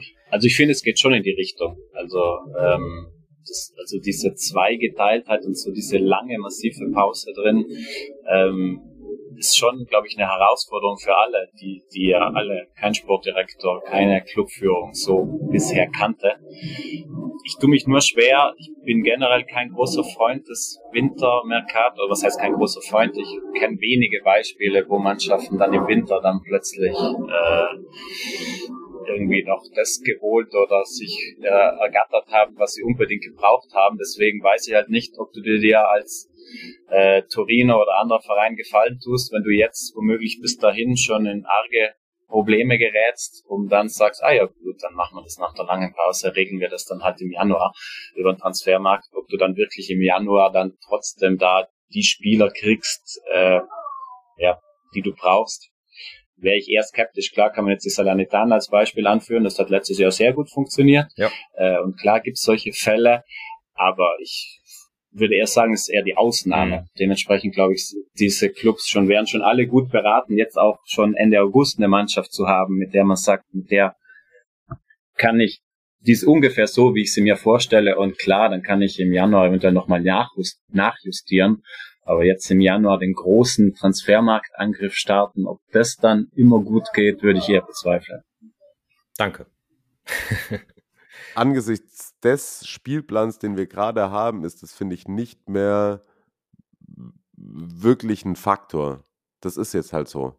Jeder muss irgendwie damit klarkommen. Sassuolo ist der nächste Verein, über den wir sprechen. Ich glaube, das wird wieder solide. So wie immer eigentlich. Die werden so zwischendurch so, so Spiele so 6-1 gewinnen, wo du denkst so, oh, die spielen richtig geilen Fußball und dann werden sie so zwischendurch so dreimal in Folge 0-0 gegen Udinese spielen, wo du auch so denkst so, hä, warum spielen die dreimal in Folge gegen Udinese? ist natürlich äh, Skamaka weg, Raspadori geht vielleicht auch noch, es ist mal wieder krasser Aderlass, aber ich, gut, die, die, die, haben, die haben zwei Norweger gescoutet, also ich meine, was soll da schiefgehen? So.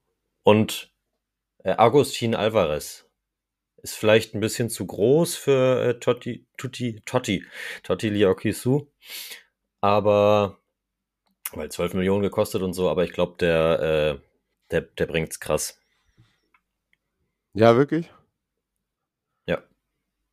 Ja, auf jeden Fall. Also Leute aus Südamerika, die, oder die sich damit beschäftigen, sagen, ist ein bisschen, ich, ich verlasse mich sehr viel auf Hörensagen mit Kim und mit äh, ähm, dem anderen, über den wir vorhin gesprochen haben. Aber das, das, äh, das, wird, das wird wieder so ein, so ein guter Sassolo-Transfer. Und dann haben sie auch noch Ryan Flamingo aus der U19 hochgezogen. Das ist eine Ansage. Ja. Christian Torstvedt, ähm, glaube ich, könnte auch einer sein, ja. der der einen guten Eindruck hinterlassen wird. Also glaub ich, ich glaube, dass das Roller muss, muss man sich keine großen Gedanken machen. Die finden immer wieder welche, genau. gut machen. Genau, das ist, das ist, genau, das ist, glaube ich, einfach die Quintessenz von Sassuolo. Das ist, für den Verein interessiert sich eigentlich niemand so richtig, aber die scouten extrem gut und die geben Skamaka für 36 Millionen ab und werden trotzdem wieder Neunter. Komplett perfekt zusammengefasst. aber ich finde, na, nee, aber es ist wirklich so, aber ich finde, viel, viel spannender. Letztes Jahr Zwölfter. Ich finde wirklich Udine super spannend.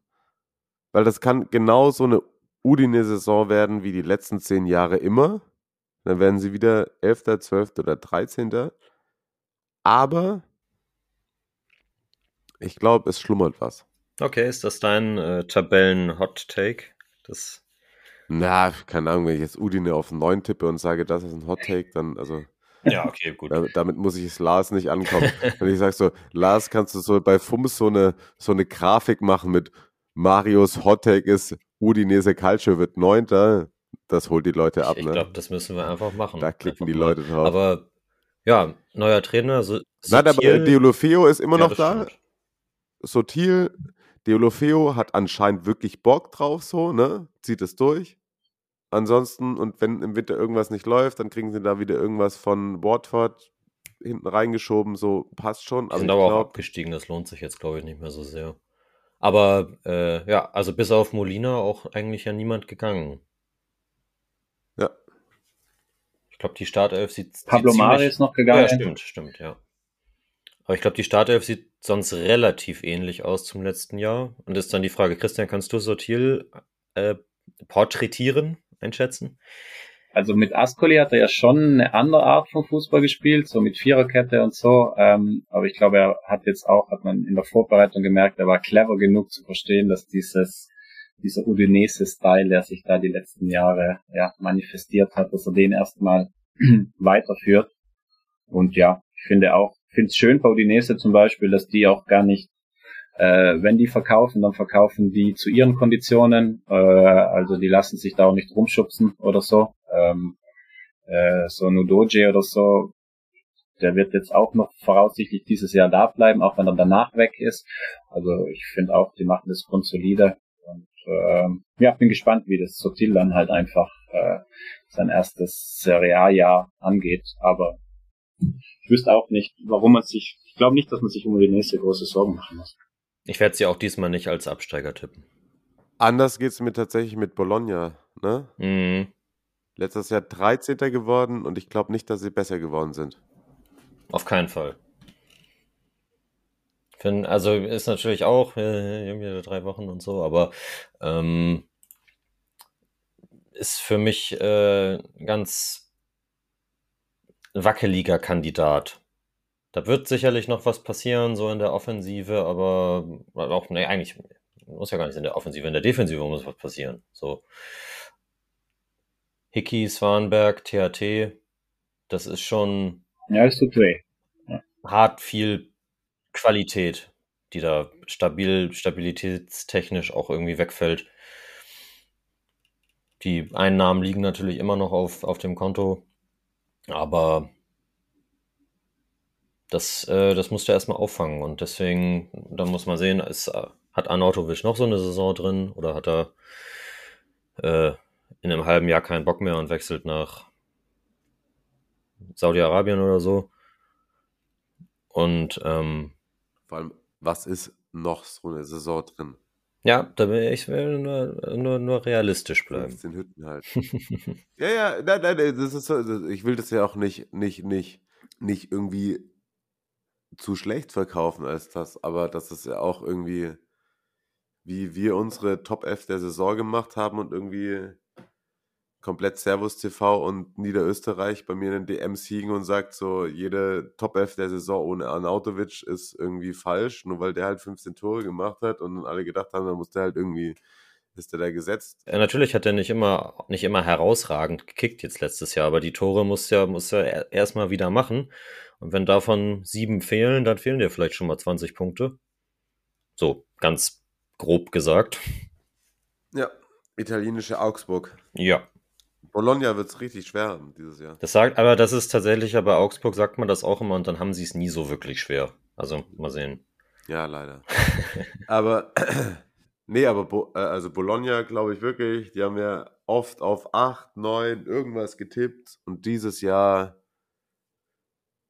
die werden einen richtigen Abfacker haben, Mann. Die werden einen richtigen Abfacker haben. Das wird kein gutes Jahr für die. Ja. Glaube ich, gilt auch für Empoli. Können wir kurz dahinter sagen. Befürchte ich, ja. geht schon noch fast eher, finde ich. Weil ich da noch irgendwie ein bisschen mehr Fantasie dahinter sehe. Findest du? Ja, irgendwie schon. Ich weiß nicht. Also, Ich finde, dass sie äh, krassen Qualitätsverluste jetzt hatten, allein wenn du anschaust, Viti, Aslani, Pinamonti, Sokowski, also schon viel äh, Qualität. Und was mir bei ihnen auch zu Sorgen macht, die hatten jetzt halt auch wieder einen nächsten Wechsel auf der Trainerbank. Also du hast da keine Kontinuität drin. Äh, letztes Jahr hattest du diesen Sprintstart, wo du dich dann da in die gute Position bekommen hast und dann war es wurscht, was du in der Rückrunde gemacht hast. Ich glaube, kann man schwer vorstellen, dass ihnen das dieses Jahr gelingt. Äh, und dementsprechend, ja, um Empoli mache ich mir sportliche Sorgen. Ja, sehe ich auch so. Ich finde das auch, also wir haben wieder talentierte Leute geholt, klar. Aber ja. Das ist vielleicht zu viel Umbruch und ich meine, das ist ja auch äh, historisch bei denen, das gab es ja alles schon mal so in der Form. Dann ist man halt abgestiegen wieder. Ja. Letztes Jahr 15. geworden ist äh, Sampdoria. Ich muss dazu sagen, ich habe vor zwei Tagen und deswegen bin ich da auch bei Empoli nicht so kritisch, wenn ich das mir angucke, was ich da vor zwei, drei Tagen bei Sampdoria gesehen habe. Da braucht es so viel von diesem traditionsgeile Trikots, Sampdoria-Bonus mit diesem komplett uninspirierten Trainer. Wirklich, ich habe 30 Minuten Fußball von denen gesehen. Mit vorne Quagliarella. Keine Frage. Nein, keine Frage. Ich liebe ihn. So, kein, ne, keine Frage. So. Aber es war so schlecht. Es war so schlecht. Ja, und der einzige, den sie neu dazu geholt haben, ist Juricic. Der, glaube ich, fast ein Jahr lang verletzt war. Also Sampdoria wirklich und das ist das Tabellendrittel. Ja. Auch dieses Jahr, wirklich. Dann, dann gibt's auch noch Darmstadt ab, ähm, der klar jetzt auch diese lange Pause hatte, aber der könnte halt kicken, wenn er wieder gesund wäre. Und ja, ist schon, ja, Sampdoria entwickelt sich, ja, hätte ich nie gedacht, dass sich Sampdoria so eine graue Maus, aber leider eher negativ äh, behaftet entwickelt, aber Mhm. geht anscheinend in die Richtung. Und dann die, dieser Gesichtsausdruck von Giampaolo. Ah, Ich weiß doch auch nicht, was los ist. Ich bin so traurig. Vielleicht auch ein, ein, ein, ein Kandidat für diese eine Bonusfrage in der Tipprunde. Ja, ja, definitiv. Also äh, es, ist, es hat mich wirklich, und äh, Marius, du, du weißt das auch, ich bin so, nicht nur aufgrund, also ich finde wirklich, Sampdoria ist so ein Serie A-Club für mich. Ja. Wirklich. Aber das gepaart mit dem Trainer und das, was ich da gesehen habe, und wow, es war wirklich mega wack. Ja, schade. Und deswegen, ich glaube, das hat auch ähm, mein liebster Bernardeschi-Fan geschrieben. Und wenn du dann halt die nächsten Namen runtergehst, dann kommt noch Spezia, können wir ganz schnell machen, Salernitana, dann kommen noch die drei Aufsteiger, Sampdoria rein, Empoli rein. Ich glaube, der Abstiegskampf wird mega krass. Ja. Du hast, du hast finde ich, äh, das habe ich auch mit meinem italienischen Transfermarkt-Kollegen letztens einmal gehabt. Es ist, es ist sauschwer, die Top 7 oder Top 8 zu tippen, ohne da irgendwann zu denken, ähm, nee, aber da müsste ich ja noch was tauschen. Und ich finde, das ist noch schwieriger, den Abstiegskampf zu tippen. Aber Spezia eher so Zwölfter. Von dem bin ich überzeugt. Vielleicht noch kurz einen Satz zu Monza, oder? Weil es ja schon ein bisschen, wie soll man sagen, nicht gerade die alltäglichste Nummer ist, quasi. Not your usual Aufsteiger. Schon klar, auf dem Papier her mit was Galliani da und Berlusconi. Cranio, Pessina, Caprari, Marlon jetzt auch noch, bin ja auch nicht ganz ohne. Das ist halt wirklich, das muss man auch mal sagen, das ist halt komplett Ja. krank so, ne? Ja. Ja, also als das ich den Namen jetzt auch noch gelesen habe in der Übersicht, da dachte ich auch so, wow, alles klar. ist klar. Ähm, ja, Und eigentlich, deswegen, alle tippen die auch teilweise so auf Top 8 so. Und irgendwie, das macht das ja auch interessant. So. Aber eigentlich, wenn du das irgendwie auch mal mit der deutschen, äh, mit mit den deutschen Vereinen vergleichst, wenn du es, also das Beispiel Pessina, ne? Der hat bei dem Turnier, als Italien Europameister geworden ist, da hat er sogar gezockt, ne? Mhm. Und den holt sich jetzt einfach so ein Aufsteiger, einfach so im Vorbeigehen. hätte ich eigentlich schon Bock, dass die auch schon wieder direkt absteigen.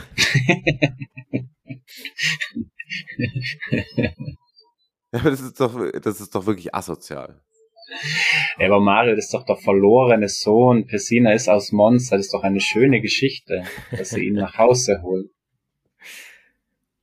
Ich finde, ich finde Monza auch, also klar, Berlusconi ist, äh, ist, äh, ist wie er ist und alles ist zu ihm und äh, was man von ihm halten muss, gesagt worden. Ich finde die trotzdem, dadurch, dass ich ja auch da war und das Stadion und die Kurve und so gesehen habe, das ist, das, das ist schon nicht ein Brausekonstrukt, so. Aber, aber trotzdem ist es, äh, ist es trotzdem im Vergleich, also ist natürlich, äh, ja, ist äh, im Vergleich zu den anderen Aufsteigern mit den Mitteln, die mit denen da gearbeitet werden kann, das ist schon, ja. Ja, fair enough. Das ist ja auch nicht immer alles. Nee, nee, nee das, das meinte ich damit ja auch nicht, ne? Also es, es, es, geht ja nicht immer um alles, was nicht so und so ist, ist sofort ja. schlecht. So, das wollte ich damit gar nicht sagen, so, aber es ist schon halt was anderes. Ja. Und es ist halt trotzdem so, dass da einer Geld gibt, der seine Stirn nicht mehr entfalten kann und politisch gesehen auch schon eher ist als was anderes. Ja, so, ne? ja klar, keine Frage. So. Ich glaube, worauf man gespannt sein kann, werden die Bilder sein, wenn Monster dann zu Gast in San Siro bei Milan ist, wie dann die Herren Galliani und Berlusconi auf ihrem Ross einreiten, mit ja. welchen Grinsen im Gesicht. Das glaube ich, das werden, glaube ich, ganz nette, werden ganz nette Bilder. Ich hoffe, sie reiten wirklich auf einem Ross mit dieser Paul Breitner Rüstung da rein. Äh, nicht auszuschließen. Und das Ross bricht zusammen. Wahrscheinlich. Gut. Tabelle? Er wird getippt jetzt. Jetzt wird getippt, okay. Ich, ich habe mir hier, ich habe, ich, ich versuche mir das aufzuschreiben. Sehr gut. Gehen wir von unten nach oben ich oder was? Ich habe mir aufgeschrieben, Marius, Christian, Mario. Ja. Du willst doch nur abgucken. Natürlich. Ich will nur ab Platz 13 gucken, ob ich wirklich irgendwie alle Vereine weiß. Alles klar. also ich soll anfangen, ne? Ja, sehr gerne. 20, leider nicht genug Qualität, Cremonese. 20, leider nicht genug Qualität, Cremonese. ja, habe ich auch. Ist halt echt so, also. Punkt. Das sind ja alle, alle Guten aus dem Aufstiegsjahr, in, inklusive Trainer, äh, äh, Trainer, Trainer, Trainer Gott Peck hier gestern, äh, Salernitana aus dem Pokal rausgehauen mit Parma. Ja, nee, aber, ja. Punkt. Punkt. 19 Empoli. 19 Lecce. Äh, Salernitana. Meine 18 Salernitana. Äh, meine 18 ist Empoli. Bei mir auch. Dann sind wir uns über zwei Absteiger ja komplett einig. Bei Salernitana glaube ich nicht, dass der Lauf fortgesetzt werden kann. 17 Sampdoria. Gerade so. Ein, ein, ein Torvorsprung oder so im direkten Vergleich. äh, meine 17 ist Verona. Oha. Ja, bei mir ist es auch Samt tatsächlich. Das deutete sich an in deinem, deinen Ausführungen. Äh, 16. Bologna. Hui, das ist mein Abschluss. Ja, ich kann es bei denen nur extrem sagen. Entweder Platz 7 oder Platz sowas. Ja, fair enough. Meine 16 ist Sampdoria. Ich mache da auch einfach Bologna hin. Alles, wo ich nicht komplett äh, das sofort parat habe, gehe ich mit Marius. 15 ist äh, dieses Jahr mein, mein Venezia, der, der Verein, für den ich äh, routen muss in dieser Saison, ist äh, Lecce. Meine 15 ist Spezia. Ich nehme auch Lecce. Äh, 14. Da sehe ich Hellas. Ich sehe auf der 14 die Salernitana. Ui. Davide Nicola überzeugt dich noch. Ja, noch überzeugt er mich, genau. ich habe da dann Spezia. Äh, 13. Monza dann. Sicher einlaufen, aber kein Europa. Bei mir ist auf 13 Bologna. Bei mir ist das Sassuolo. Hui. Oho. Platz 12 habe ich ja vorhin schon gesagt, da sehe ich Spezia. Mhm. Bei mir ist Monza die 12. Bei mir auch. 11 Udinese. Ich habe auf 11 Torino. Ich habe auch Torino. Hatte ich Torino schon? Nee, ne? Nee. Dann muss ich sie, glaube ich, muss ich sie jetzt bringen, sonst, sonst äh, das zu, zu heiß, der Take. Ist das jetzt die 10? Ja. Ja. Mein 10 ist Udinese. Also 10 von Marius ist Torino. Ja. Ist bei, ist bei mir dann auch Udinese. Top 10. Fange ich dann mit Sassuolo an. Und da schließe ich mich gleich an. Auf der 9 mit Sassuolo. Hellas. Krass. Da ist die, die größte Überschneidung bei uns jetzt. Also entgegengesetzt. Hm, Platz 8 ist die Fiorentina. Ja, da gehen wir wieder Hand in Hand, Marius. Und jetzt auch die Fiorentina auf 8. Bei mir ist auf 8 Atalanta. Und das überrascht mich. Ich habe sie auf der 7. Ich habe sie auch auf der 7. Immerhin haben wir uns dir angenähert in den pessimistischen Aussagen über Atalanta. Ich glaube, letztes Jahr habe ich Vizemeister gesagt noch. Auf der 7 ist dann bei mir Florenz. Platz 6 ist Napoli. Bei mir ist auf der 6 die Lazio. Bei mir ist auf der 6 auch Napoli. Dann habe ich Lazio auf der 5. Ich habe Napoli auf der 5. Bei mir ist auch dann Lazio auf der 5. Ja. Und jetzt äh, ja. Mache ich das so ein bisschen.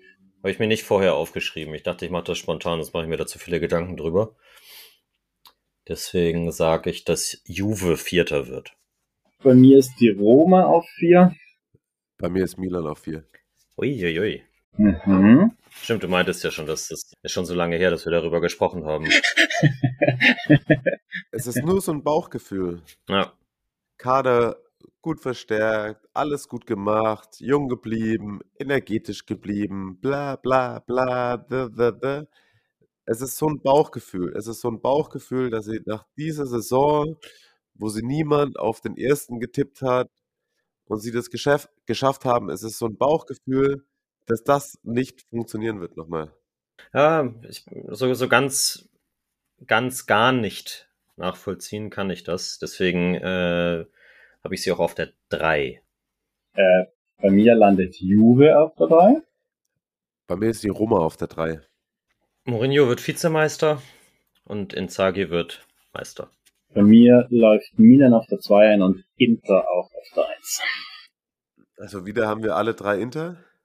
Und bei mir ist tatsächlich, so sehr ich gerade auch gehatet habe und so, so wenig wie ich von ihm eigentlich manchmal halte und so sehr wir uns darüber unterhalten haben, dass das das Jahr ist, wo er das beweisen muss, bin ich, glaube ich, an dem Punkt, wo ich mir nicht, ich kann mir nicht vorstellen, dass er es irgendwie nicht kann. Irgendwas muss da sein. Und wenn gewisse Spieler jetzt dann, dann doch wieder da sind und so engstirnig und whatever ich Allegri finden möchte, glaubt irgendwas in mir drin doch daran, dass, dass, dass Allegri halt doch ein guter Fußballtrainer ist. Und wenn er die alle hat und Juve hat und vor allem Juve hat und genug Spiele 1 zu 0 gegen Udinese gewinnt, dass ähm, eventuell sogar Juve wirklich das Team ist, das am längsten um die Meisterschaft mitspielt. Ja, vielleicht vertue ich mich da komplett, aber ähm, sonst würde er da doch nicht so lang so rumhängen. so, sonst wi- wirklich. So. Allegri, do your job. aber, aber wisst ihr, was ich meine? Ja, ja. irgendwas ist da. Irgendwas ist da und irgendwas wird er da jetzt wieder anzünden. Juve wird da dann, das wird dieses Jahr noch nicht reichen und nächstes Jahr wird er dann mit denen wieder Meister und alle denken sich, Kick. So. Da wird irgendwo wieder Allegri anrollen und dreimal unter der Woche mittwochs 1 zu 0 gewinnen gegen Florenz und whatever. Es wird nicht reichen. Lukaku macht seine 30 Tore. Inter macht das Ding. Und eigentlich wäre die Roma auch sehr nah dran. Aber wird dann doch nur Dritter. Und ich finde meinen Tabellentipp, wenn ich jetzt das so mir selber so, wenn, ich, wenn ihr die Schnauze haltet und ich mir das selber so vorkaue, wie ich mir das vorstelle, dann finde ich meinen Tabellentipp sehr, sehr gut. Brillant. Ja. Brillant, wirklich. Das, das ist wirklich, wenn mir keiner eine Widerrede gibt, finde ich das wirklich, was ich mir da ausgedacht habe, sehr, sehr gut. Widerrede. Nö. Marius will auch einfach nur ins Bett, ne? Das ist das Ding.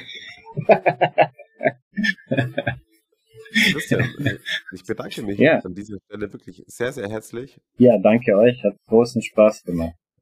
Und äh, ja, Marius, keine Ahnung, ob ich mich bei dir bedanken muss, aber nee, aber äh, deine, deine Expertise ist, äh, ist immer ein Riesengewinn, Christian. das stimmt. Absolut. Vielen Dank für die Blume. An dieser Stelle möchte ich uns darauf einschwören, dass die äh, Tippkick-Phase angefangen hat. Wirklich alle jetzt reinstarten. Wir hören uns am 13. August. Da eröffne ich die Saison gemeinsam mit Michi Hofmann, der Torwart-Legende am Tag darauf. Christian, du bist bei Inter am Start, ne? Äh, genau. Also ich glaube, da bekommt ihr auch noch irgendwie bei dem Streaming-Anbieter, wenn ihr noch den einen oder anderen Groschen parat habt, alles, was äh, der italienische Fußball so zu bieten hat. Nächsten Montag gibt es wieder eine neue Folge, wieder mit Marius, wieder mit mir. Christian kommt auch irgendwann wieder. Und ansonsten, Carsten Fuß würde sagen, stati mi bene. Alla prossima. Ciao, ciao. So sieht's aus. Kommt gut durch die Woche. Viel Spaß beim ersten Spieltag. Bis demnächst. Ciao, ciao.